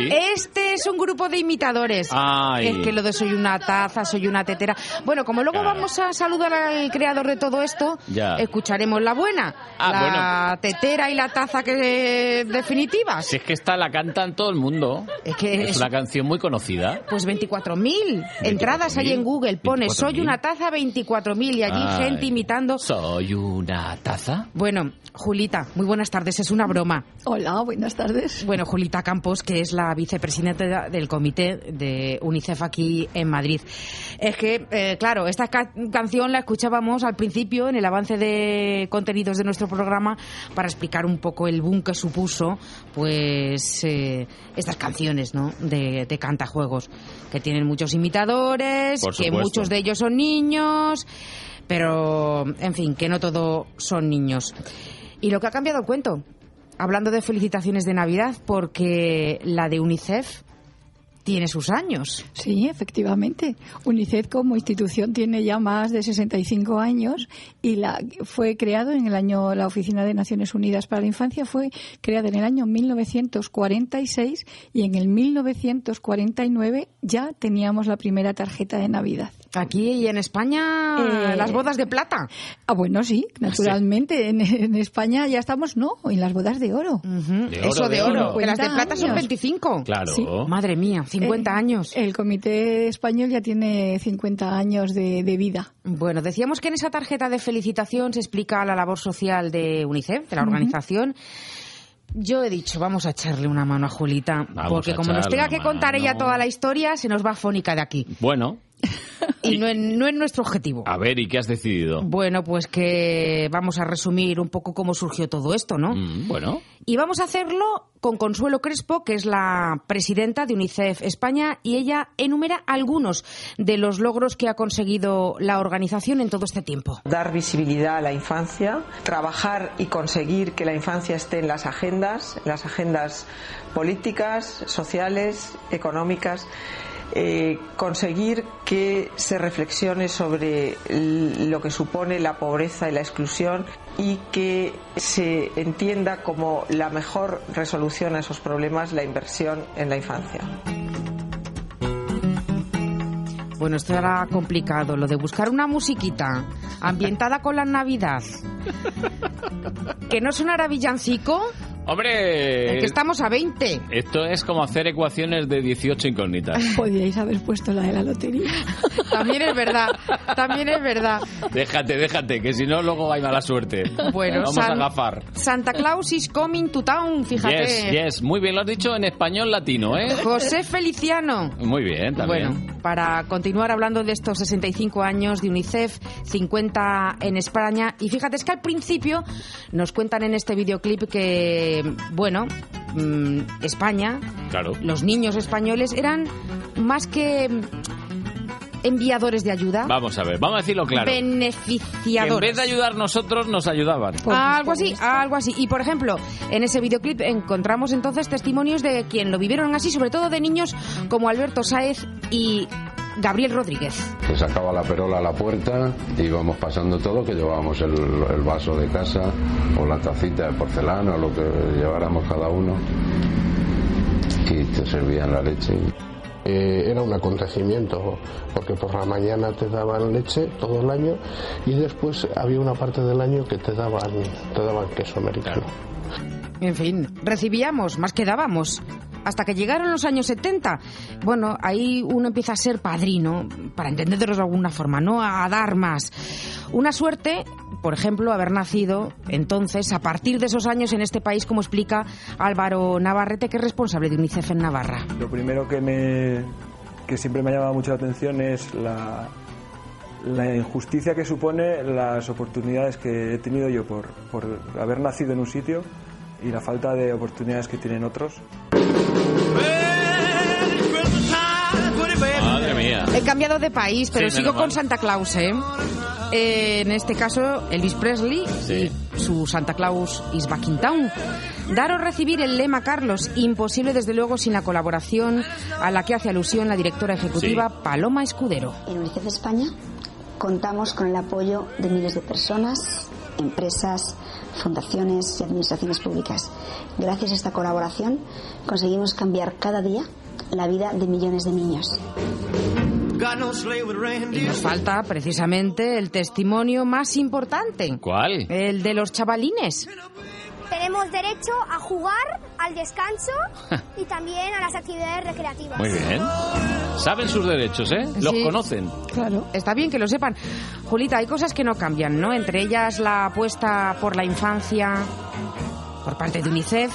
Y bueno, estamos hablando de esa apuesta en muchísimos países del planeta. Claro, UNICEF nace, como habéis, hemos estado diciendo antes, hace ya muchos años. Desde el año 46 nace como consecuencia de la Segunda Guerra Mundial.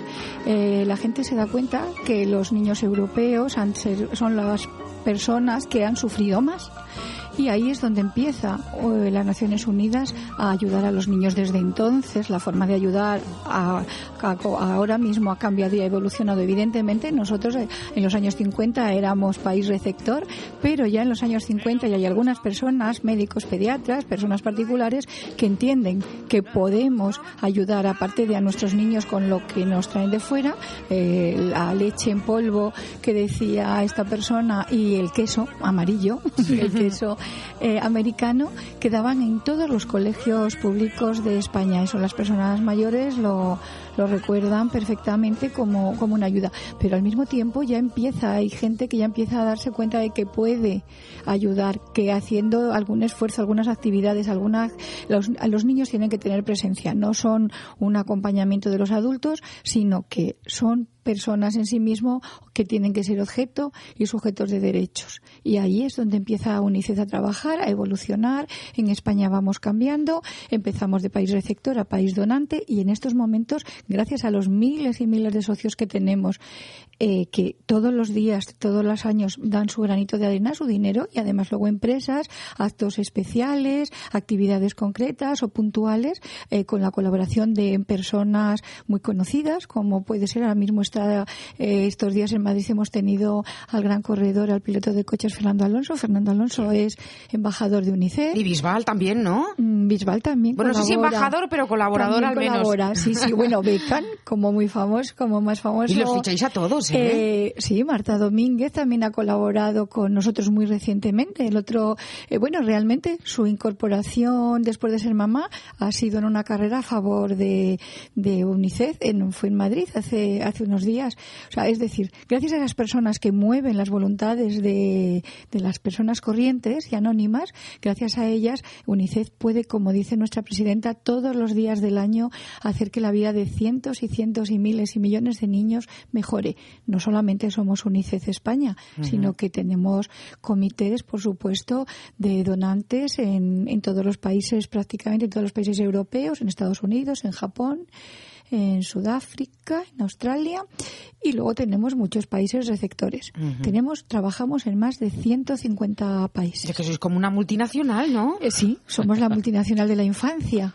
Somos la, la referencia. eh, Yo me siento muy, muy orgullosa dentro de un orden de poder colaborar como voluntaria desde hace mucho tiempo con, con UNICEF y poder conseguir que la sociedad española esté sensibilizada y vea que los niños no son un problema, sino que son nuestra felicidad, nuestro futuro, pero que tenemos que ayudarles. Los nuestros, pero también, por supuesto, pero los de fuera, los que están en países en desarrollo. Julita, en estas fechas hay, bueno, costumbres. La de enviar las tarjetas de felicitación por mucho que hayan evolucionado las tecnologías. No es lo mismo llegar al Conocido como Christmas. Y encontrar, claro, esa tarjeta de felicitación, Sí, ¿verdad? bueno, pero conocido como Christmas, ¿El así Christmas? ya, sí. La, la primera, la primera que puso en marcha UNICEF tiene toda una historia detrás, una niña que recibió ayuda, ¿no? Efectivamente, eh, las tarjetas de UNICEF, que son muy, muy, fam- muy conocidas, eh, la mayoría de la gente nos conoce por las tarjetas, precisamente por los crismas. Eh, la primera tarjeta eh, surge en el año 49, como, como he dicho antes, y es que una niña que recibe, una niña de Checoslovaquia que recibe ayuda, de, como otros niños, igual que habían recibido los niños españoles, que habían recibido la leche, esta niña recibe ayuda y se les ocurre a su maestro, eh, con otros niños, hacer pues un pequeño concurso entre ellos y que dibujen algo, que hagan algo, pero dar las gracias a esas personas, a esos extranjeros que ellos no conocen, pero que les han ayudado. Y de ahí surge la primera tarjeta de Navidad. La niña gana el concurso, se envía y ahí es una, es una tarjeta que seguro que todos reconocemos, es un sol, el fondo es blanco, hay un sol eh, y, un, y unos, un, corro, un corro de niños dados de la mano, con vestiditos muy coloridos. Bueno, la de este año no tiene nada que No. ver. Vamos a saludar a Pedro Feitman, que está al otro lado del teléfono. Creo que anda por Sevilla. Pedro, buenas tardes. Muy buenas tardes, un saludo a los oyentes. Creador y director de Cantajuegos. Eh, yo creo que vamos a saludarle poniendo, Jorge, música, maestro. Estar ahí. Pedro, porque esta ah, canción es una de las tres que podemos encontrar en esas tarjetas de felicitación de este año de UNICEF, ¿no? Bueno, sí, es una de las canciones que nos identifica de las, de las muchas que la gente conoce, pero esta a lo mejor es la que nos identifica mucho y pensamos que la gente lo iba a agradecer. La de imitadores que os han salido. No, no, no. Es tremendo. Que sí, que sí, que sí, que lo he visto yo en Google. Que es poner soy una taza y salen un montón de personas cantando. No, yo creo que lo que tiene la, la gente es muchas ganas de divertirse, Claro. de pasarlo bien. Y si esto es una herramienta que ayuda, pues bienvenida, ¿no? Perdonad, yo no sé si habéis estado vosotros en alguna de las actuaciones de Pedro Sí, y sus sí, muchachos. sí, sí. Y es que lo divertido es ver a los adultos cómo Eh. se levantan del asiento primero tímidamente y después son los que más participan. Yo creo que en esto hay truco, yo creo que en esto hay truco porque dicen, bueno, es que son canciones, eh, coreografías Sí. que se ponen en marcha para estimular la capacidad psicomotriz de los chavales. Y los mayores, que los mayores bailan pero bien lo de la taza Sí, y el plato hondo y estas cosas, ¿no?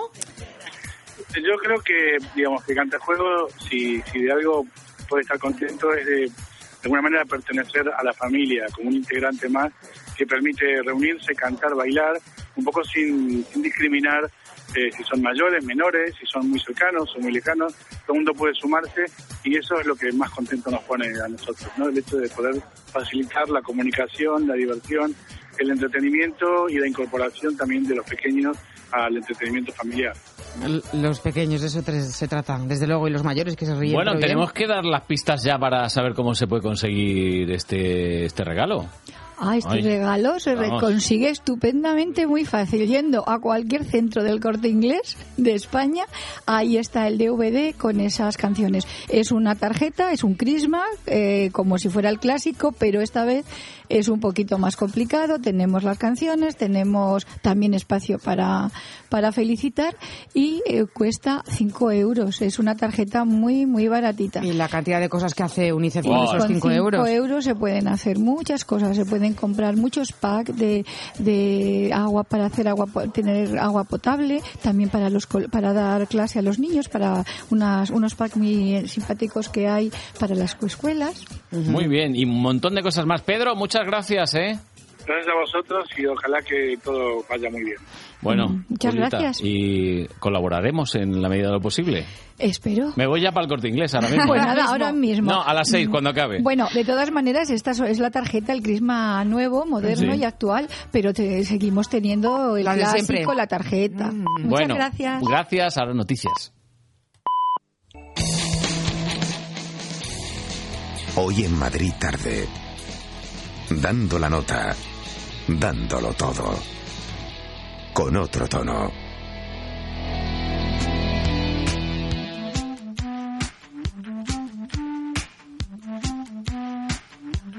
Las 6 menos 27 minutos es el tiempo de lectura, ¿eh? Nos vamos a esta biblioteca virtual que abrimos aquí en Onda Madrid, en este programa, hoy en Madrid tarde.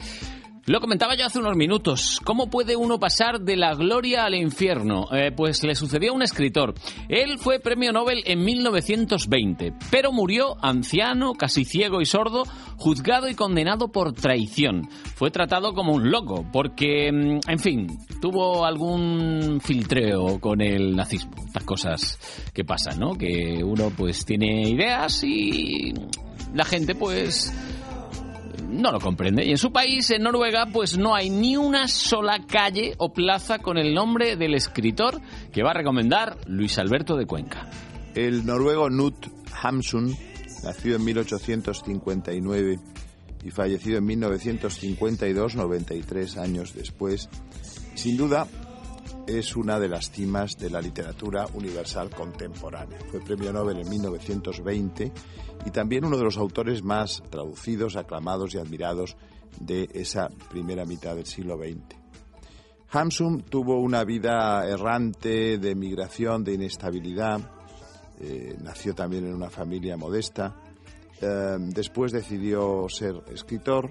Se trasladó en 1882 a los Estados Unidos Allí estuvo seis años y empezó realmente eh, su tarea literaria. Quizá fue eh, su pieza narrativa Hambre, su novela Hambre, pues la novela que le abriría las puertas de la inmortalidad. La verdad es que es una novela irrepetible, maravillosa, en la que eh, llegamos a sentir el horror del hambre en el personaje central de la novela, un vagabundo que no tiene que comer. ¿no? Después, eh, títulos como Victoria, Soñadores, Pan, La bendición de la tierra son también títulos importantes en su trayectoria. Pero ahora lo que nos ocupa de Hamsun no es su gran talento literario, sino su opción política, opción política muy denostada en su tiempo y muy criticada y muy criticable también por el nazismo. Eh, es uno de los escritores eh, contemporáneos que se alinearon con el nazismo. En concreto, eh, había un dictador en Noruega llamado Vidkun Kisling que gozó de eh, la complicidad, del apoyo a partir de los años 30 de un Hamsun que ya era maduro, que ya era mayor, eh, tendría sus 70 años cumplidos y que mm, de algún modo se dejó llevar por estas músicas celestiales que luego al cabo resultarían infernales del nacionalsocialismo. La antología que acaba de publicar la editorial Berenice, una colección meritoria que, que ha publicado muchas cosas muy interesantes, es una antología de esos textos de apoyo de Hansun al eh, nazismo internacional. Eh, se publicaron entre 1932 y 1945 y son fruto pues del odio que sentía Hamsun por un lado hacia el comunismo y por otro lado hacia eh, los ingleses, hacia la Gran Bretaña. Tenía una aversión visceral a Gran Bretaña como potencia colonialista y de algún modo fue esa aversión lo que produjo su adhesión incondicional al Tercer Reich. Nos ofrece estos textos de la infamia, que es como se ha mm, titulado el libro de la colección y de la editorial Berenice, eh, Mariano González Campo, que vive en Bergen, en Noruega, es un grandísimo especialista en las sagas medievales eh, escandinavas y también, por supuesto, en literatura contemporánea. Mm, alguien al que, hay, al que hay que seguir porque todo lo que hace tiene un interés extraordinario y eh, la verdad es que escribe en castellano como Los Ángeles.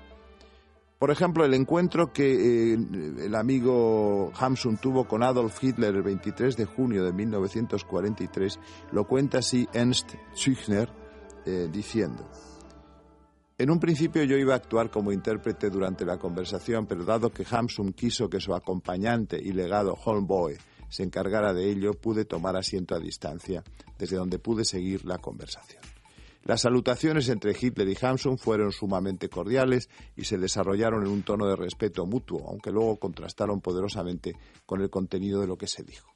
Bueno, este es un texto que, como ven, no es directamente de Hamsun, pero sí eh, es el testimonio de su entrevista con Hitler. La verdad es que es un libro con morbo, con interés, con eh, gran eh, posibilidad de diversión por parte de quienes admiramos a Hansun y también, evidentemente, cualquier opción eh, que mezcle ese horror que se llamó el nacionalsocialismo tiene un interés añadido también para todo tipo de lectores. De modo que se lo recomiendo muy de veras, Nut Hamsun, textos de la infamia, escritos polémicos del Nobel noruego y testimonios, también como el de su entrevista con Hitler entre 1932 y 1945, introducción, traducción y notas de Mariano González Campo, editorial Berenice. Son 128 páginas al precio de 14 euros.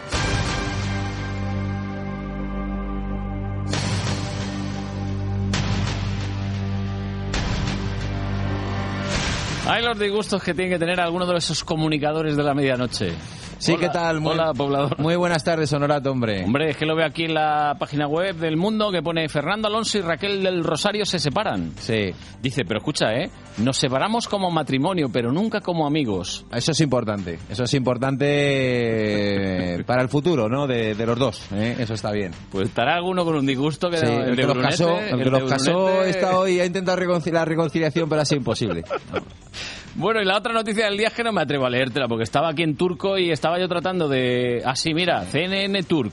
Manzano Nungerine Simeone. Español Basini Milifobuku Arda Turán, no sé qué, no sé cuánto atlético. Pues supongo que será que Manzano espera a Simeone, ¿no? Sí. Eh, supongo, Sí, no, no. Sí, un nuevo refuerzo, ¿no? Sí, Espera un- un nuevo refuerzo. Eh, la verdad es que es todo tan surrealista en el Atlético de Madrid como la temporada que estamos contando. Con una plantilla para hacer cosas buenas en, en el Campeonato Nacional de Liga, en Europa y en la Copa. Con un técnico eh, criticado desde el día Desde número uno. ¿eh? Desde, Desde el el día principio. número uno.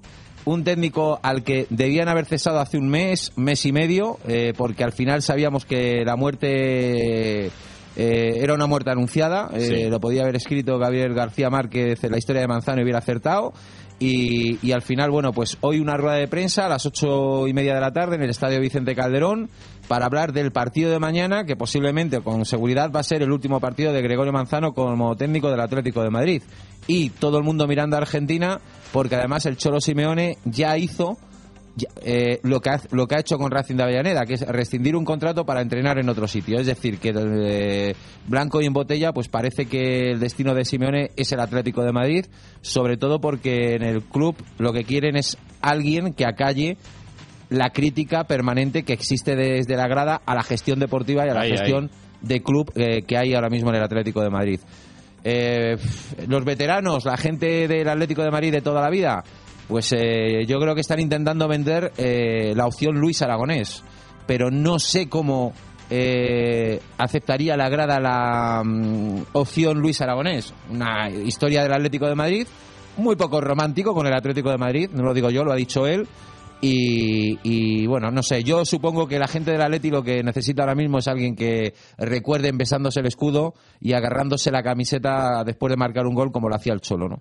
Eh, y alguien que desde el banquillo y desde la caseta, sí. Honorato les explica esto lo que es el Atlético de Madrid. Que transmita un poquito de Creo que, orgullo. creo de que, algo. creo que en eso coincidiríamos. Sí. Que tanto Luis Aragonés como Cholo Simeone Sin son duda. dos personas que podrían, Sin duda. podrían inculcarlo. Y el amigo Felipao, la verdad es que, uff, sería otra propuesta rara, ¿eh? Lo de Scolari, digo. A mí me gusta. Pero a lo mejor para empezar una temporada, Sí. pero pillado ahora en No, medio... Yo entiendo que es con un proyecto largo, con un proyecto, no bueno, no largo, con un proyecto que pueda preparar él, con Sí. gente de confianza, con su guardia pretoriana, como ha tenido en todos los equipos, es decir, sus jugadores que, eh, eh, que va a saber con seguridad que no van a fallar, que van a estar con él, es decir, bueno. Pero es que pilla un No sé. equipo descompuesto. El que, lo- el que venga, pilla un equipo descompuesto, ¿eh?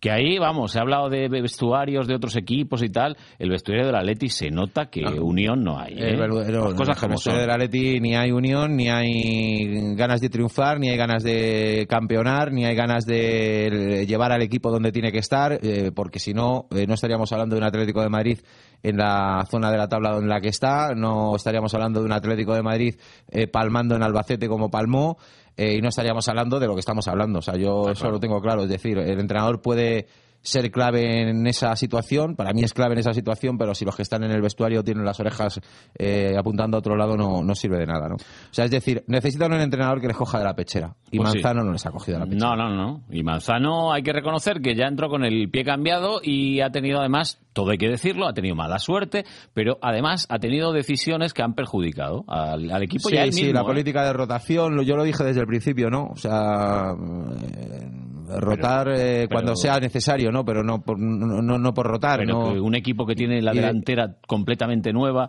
un equipo Sí, que, y- que- y que en una, el defensa campo- una, una defensa súper endeble que ha sido la línea más perjudicada con con, el tema- portero con los nuevo, cambios. fin, que, que, que- que había que asentar ese equipo. Primero haces tu once y luego ya a partir de ahí ya vas dando descanso, habrá sanciones, habrá lesiones, Sí, habrá muchas cosas Pero para puedes rotar. cambiar uno o dos, puedes cambiar uno o dos, lo que no puede ser es cinco o seis cambios de partido de uno Sí, a de otro. un partido, sí. Y sobre todo en la defensa. La defensa es donde más se ha notado. El Atlético ha recibido muchos es, goles. Es que son, son jugadores diésel, eh, Sí, Honorato. Los sí, defensas del Atlético de Madrid son diésel, es decir, son Pero buenos no son jugadores. tan malos como parece. No, no, ni mucho menos. No, vamos a poner. a- eh, o sea, es que yo creo que eso no, no, no, no tenemos ni que explicarlo, pero para mí son diésel. Es decir, si tú a Godín le das 10 partidos, conseguirás un central de eh, selección cuar- eh, de Uruguaya. uruguaya o de, cua- de cuartos en un mundial o de terceros, ¿no? O de campeones de, de la Copa América. Es- pero pero necesita 10 partidos seguidos. Si tú le pones uno, le quitas dos, le pones uno, le pones, repiten uno, le vuelves a sacar y no te digo nada, Perea. Pero Tú fíjate, perdona, Perea. Pero es que no ha tenido la misma pareja de baile. O sea, porque es que esa es otra. Que eso, No, no, si la, es que han gente cambiado. que juega al no, no, lo sabe. si es que, no, no, si que tienes cambiado- a tu pareja si- de baile si que la conoces... No, no, si es que no hay la defe- o sea, no están los centrales titulares, no, nadie sabe cuáles son. No. Entonces esa es un poco la historia. Yo creo que primero asienta y luego ya rota Claro. o cambia. Sí.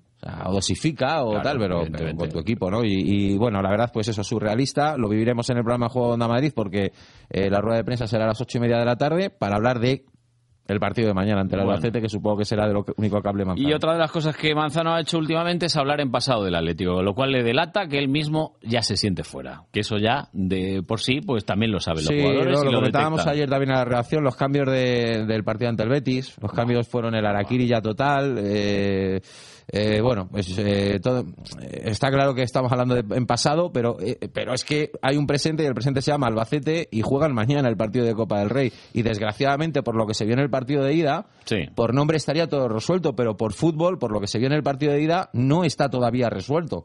Y hay que pelearlo mañana, porque ya lo que sería eh, una desgracia absoluta y total es que en Liga estés ahí ya eh, a mirar la séptima posición y, Y en Copa y del Rey te pueda eliminar un segunda vez, ¿no? Entonces, bueno. Bueno, A ver, lo eh, que se juega mañana Leti es mucho, ¿eh? O sea, es eh, y hoy, hoy que tenemos, hoy tenemos aparte... Pues aparte tenemos el Real Madrid Ponferradina. Qué gran partido para los penferradinos. Sí, pues mira, más o menos como los que jugó el Barça en el Mundialito. Diría, pensará Mourinho. ¿eh? Bueno, y alguno más, pero en cualquier caso... Hombre, hombre, no compares el Santos y la Ponferradina.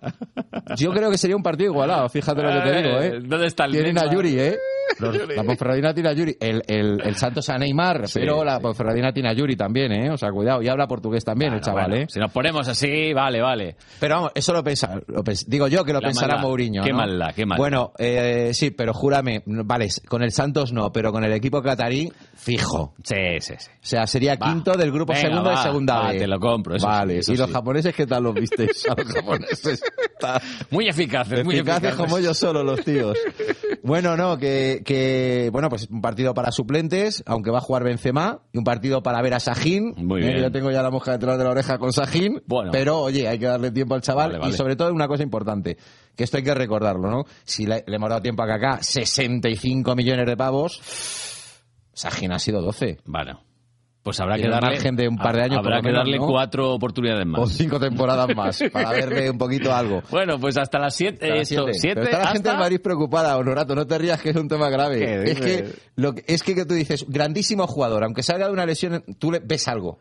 Le ves algo, ¿no? Sí. es un tío que es un grandísimo jugador, ¿no? Ay. Es que a Sajín no lo han visto nada todavía, está la gente con la Pero boca bueno, que hay la alguien que lo ha visto Hombre, y dice que juega bien. supuesto, pues no ya- pues ya está, Vamos a ver si esta noche. nos fiaremos. Que esta noche, ya verás. Vale. Venga, hasta luego, Hasta luego, chao. ¿Eres tú el que sabe ahorrar?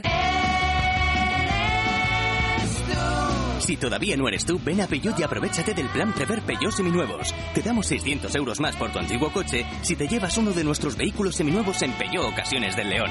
No esperes más y encuentra el coche que estás buscando. Acércate a Autorally, Avenida Constitución 10, Torrejón de Ardoz, vía Complutense 94, Alcalá de Henares. La reacción buenísima al nuevo presidente del gobierno en España. Pablo López, muy buenas. Muy buenas tardes. Estaban ahí esperando, ¿eh? Parece, parece. 2,44. Así es. Bueno. Esa ha sido la subida del día de hoy. 8.454 puntos, un día con un poquito de todo, actividad empresarial, eh, subasta de deuda pública, comparecencia en la bolsa de Antonio Zoido, el presidente de Bolsas y Mercados, en la tradicional, el tradicional almuerzo de Navidad con los medios de comunicación. Así que bueno, pues un poco de todo y una jornada que se ha saldado con esa subida que comentas. Eh, en el mes nos ponemos ya en positivo. Y bueno, intentando maquillar un poquito la caída anual, nos Mm. quedamos en un 14%, 14,25. Vale. En concreto, vamos a ver si podemos llegar a, a reducir la, la caída a un 10. Vamos a ver qué, qué ocurre. Puede Sí. ser, bueno, pues un poquito de maquillaje aquí y allá, ¿no? Eh, Habrá que empujar, ¿eh? Habrá que empujar un poco como los coches cuando están por la mañana ahí fríos, ¿eh? Igual. Sí, eso hay que darle un poquito más de gas. Un empujoncito, ¿eh? Bueno, los de gasoil no se pueden arrancar así. Esto ya información mm, de ayuda para Si todos. alguna vez me compro uno de gasoil, lo tendré en cuenta. Eh, no se puede arrancar así, que, que lo sepas. Bueno, entonces para mañana tenemos algo, Pablo. Para mañana nada, muy poquito Nada, Producto Interior Bruto de. Italia. Estamos... Pip, pip, pip, Lo cierto es que hoy, si no llega a ser por la subasta y por Sacir Valle Hermoso y Repsol, Os echáis ahí un mus y tan a gustos. Pues prácticamente. ¿Eh? Bueno, Sacir Valle Hermoso ha cerrado con una subida del 8,30. La verdad Muy que bien. vender, Muy bien. vender el 10% de Repsol a la propia Repsol, que se lo ha quedado con un descuento interesante para de momento hacer autocartera. Para, para, que se lo han vendido ellos mismos a ellos mismos. Más o menos. Sacir Ah. Hermoso ha vendido el 10% de Repsol a Repsol. Ah, ah. Ha, ha quedado en casa la... Sí, todo queda en casa, sí. Cuando el padre le vende algo al hijo, el hijo al padre, sí. Es- Hermoso se ha visto obligado a esa operación, tenía que vender para Liquidez, hacer frente liquidez. a una deuda de 4.900 millones de euros. Los bancos no han prorrogado esa deuda, no ha Sí. habido posibilidad de renegociar y no ha quedado más que vender. Sacir Valle Hermoso reduce de esta manera su participación en Repsol a la mitad, se queda solo con un 10% y desde luego los inversores lo han aplaudido. Subida del 8,30. ArcelorMittal también muy buena jornada, 5,67. Fomento de Construcciones y Contrata, 5,51. Y en negativo Endesa, que ha dicho que no va a dar dividendo, ha Claro. caído el 1%. Toma, han- no da dividendo, la han toma. castigado. Castigada. Pero, y déjame un momentito, los eh, resultados de la subasta espectaculares. Ha caído la rentabilidad a tres meses un 64%. De Fíjate. un 5,20 al 1,88 Fíjate. y a seis meses un 52%, de un 5,32 a un 2,53. Se han vuelto a niveles realmente desconocidos Claro, y sí que- muy bastante moderados.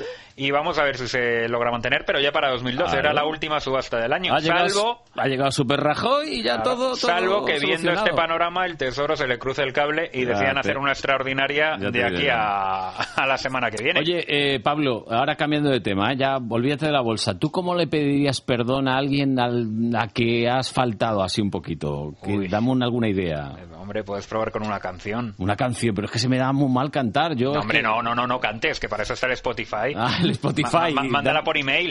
Eh, no sé, el Spotify, que, sorry, algo que diga sorry o qué. Sorry, sorry. uy. Sorry, es que suena Uno- mal, sorry. Hombre, si, es- si la persona es golosa, un- Hombre, a mí, unos me gusta, bombones. a mí me gusta algo que diga sorry, ¿no? Sorry. na, na, na, na, na. O perdóname, pero, pero que suene No mejor. le irías a quitar los 10 euros a Maite. Y vas preparando el terreno. No sabes, es que, es que ha sido algo parecido. Bueno, Pablo, que mañana nos hablamos, ¿eh? Perfecto, hasta, mañana. Hasta mañana. Bueno, ya has visto, lo he intentado, ¿eh? Mm, Vaya. Perdóname, por favor. Eh, ¿qué, qué tengo que hacer? A ver. ¿Quieres hacer las paces, Carlos? Sí, sí, sí, lo que más deseo en el mundo. ¿Estás Sí, sí, sí. arrepentido La de lo paz que en el mundo y hacer las paces contigo. En fin, iba a decir que sí, pero es que no me fío, Carlos. Jolín. Venga, que te lo digo de verdad, que no me fío. Lo ¿Qué quiero quieres? Por escrito. Quiero verlo yo y que lo vea todo el mundo. Mira, le voy a hacer caso a Gabriela. En vez de 10 euros te voy a dar 15 hoy. ¿Me quieres comprar por 5 No, euros? no, no, darte una ¿Tú- alegría. ¿Tú quieres hacer las paces conmigo? Perdóname, perdóname. Y esto lo está escuchando gente, ¿no? Me encanta. Perdóname. En fin, me lo voy a pensar, Carlos. Me Vale, voy a vale. pensar si te perdono o no, pero quiero escucharlo yo, que lo escuche mucha gente y que lo vea mucha más Vale, gente. vale, vale, vale. Te voy a contar cómo. Tú espera que primero lo que vamos a hacer es cambiar de banda sonora.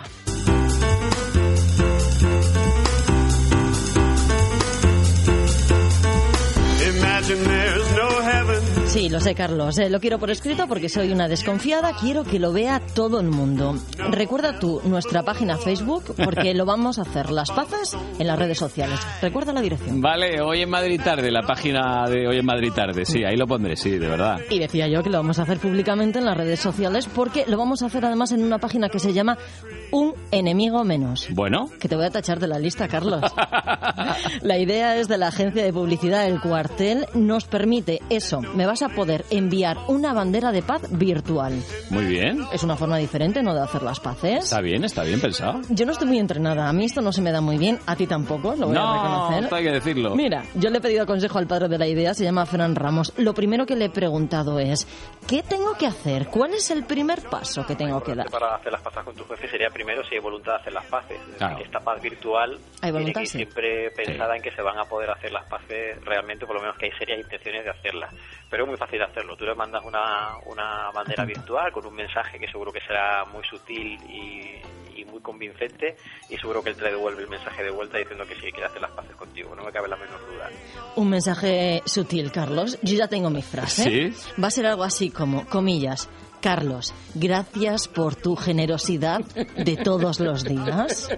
Y decía yo, ya está, es así de fácil. Así de sencillo, y se lo puedes también mandar por a través de Facebook o a través de Twitter si quieres hacerlo más público Bien, o directamente un email Sí, a él público, público. personal en el cual le puedes poner un mensaje pues mucho más No, ad hoc no. y, y que bueno que él lo recibirá seguramente con bastante más interés. No Pero también se puede hacer de manera más abierta y más Eso, pública a público. través tanto de la red social Twitter como a través de, de Facebook. Se pueden hacer por todos esos canales, se pueden eh, promover la- las banderas de paz virtuales en un entorno más abierto, en un entorno más cerrado, según ya el, el interés de- del usuario. En este caso el tuyo entiendo que sería más personalizado No. y más directamente un email a él personalizado con, un poco con el mensaje que tú has dicho. Ya verás como si la coge bien seguro. No sé, no me fío. Ya sabes cómo hacerlo público, Carlos. La idea está bien. Sí, sí, sí. La verdad es que nos pega Preciosa. mucho. Muy bien, muy y bien. además eh, tiene un doble fondo. En lugar de enviar una tarjetita, se les ocurrió esto. Dijimos, oye, vamos a hacer este año una, una invitación que promulgue la paz más que nunca, da un poco la- los momentos que estamos viviendo y que también cumpla con otra de, nuestra, de nuestras misiones que es el, el ser fuertes en la responsabilidad social corporativa. Atento. De tal forma que, bueno, queríamos hacer una acción que, que aparte que fuese divertida y, y notoria y distinta, pues también tuviese un fin social y en este caso pues nos pusimos en contacto con la, con la ONG Movimiento por la Paz, le contamos esta idea, les encantó, eh, firmamos un acuerdo de colaboración y digamos que por cada vi- bandera virtual que se de la Ujú. paz que se manda bueno pues por estos medios que hemos comentado antes pues nosotros hacemos un donativo a la, a la ONG en este caso pues hacemos un donativo de 0,25 euros por cada bandera virtual que se, que se va enviando de tal manera que al final de las navidades pues bueno esperamos poder hacer un donativo importante y que también la, la ONG pues lo revierta en los proyectos en los que ellos tienen ya su, participación abierta en los distintos países del mundo en los que en los que operan ¿Y cuáles son estos proyectos? Pues yo directamente le he preguntado a María Iglesias de la ONG Movimiento por la Paz. y lo que hacemos es eh, trabajar directamente con la población que es víctima de los conflictos. Población refugiada palestina en el caso de Oriente Próximo, población desplazada por el conflicto en Colombia y que han vivido la violencia y que se han visto obligados a irse a vivir a otras zonas, otros pueblos y a la gente que vive realmente eh, y sufre las consecuencias de la violencia y la falta de seguridad en Guatemala. Desde luego, la idea es muy bonita, la teoría está muy bien, pero yo soy desconfiada. Le preguntaba al director del cuartel, Dale, dale. ¿tú lo has probado personalmente? Yo he recibido una, tengo que decir que he recibido una y yo he mandado también a su vez una. Afortunadamente la campaña no es tanto por los enemigos que tenga, sino también para poder fomentar eh, la amistad. De hecho, la campaña o, o bien se llama unenemigomenos.com o unamigomás.com. Las dos, las dos URLs conducen a la misma página web, de tal manera que no tiene por qué solamente ser a enemigos declarados, sino también puede ser simplemente para hacer un mayor, eh, un mayor énfasis de, de esa amistad que puedes tener con otra, con otra persona. ¿no? Claro. No, nosotros enemigos, ¿no? Táchalo de un amigos. enemigo menos. En fin, yo no sé si lo vamos a poder conseguir, Carlos, pero creo que hay antecedentes. Por ejemplo, tenemos una, una petición de paz entre Burger King y McDonald's.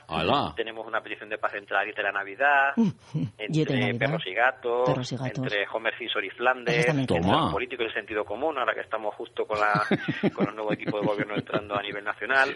Yo con Paul McCartney, etcétera, etcétera. Es decir, que si todas estas personas que están pidiendo que se haga la paz entre bueno empresas, organizaciones y demás lo consiguen, seguro que tu jefe y tú estoy convencido Vamos. de que la vais a hacer seguro, seguro, Vamos. sin ningún problema, ¿eh? Qué tipo más optimista. Sí, en sí, fin. sí. Y además podemos poner todas las banderas que queramos, Carlos. Venga, Venga. ¿hacemos las paces? Sí, sí, sí, sí. ¡Aleluya! Sí, va a ser casi un milagro, pero he puesto esta música al Mesías de Handel porque hoy y mañana en el Auditorio Nacional de Música se celebra el concierto participativo de la obra social. 500 ciudadanos y además para un buen fin. Ah, por cierto, podemos poner todas las banderitas que queramos, Carlos, Sí. porque es gratis. No lo pagamos nosotros. No, lo paga, lo paga ellos, la sí. agencia y va directamente a la ONG. Este, este concierto está muy bonito, ¿eh? Yo lo vi un año. A partir de las 8 en el Auditorio Nacional. En fin, fíjate si soy generosa que voy a ¿Qué? sellar las paces Qué contigo. bien, qué bien, qué bien. Venga, saca esos 10 euros, Carlos. Ahí están esos 10 euros. 10, ¿eh? Ahí estamos. Y te voy a llevar a un concierto.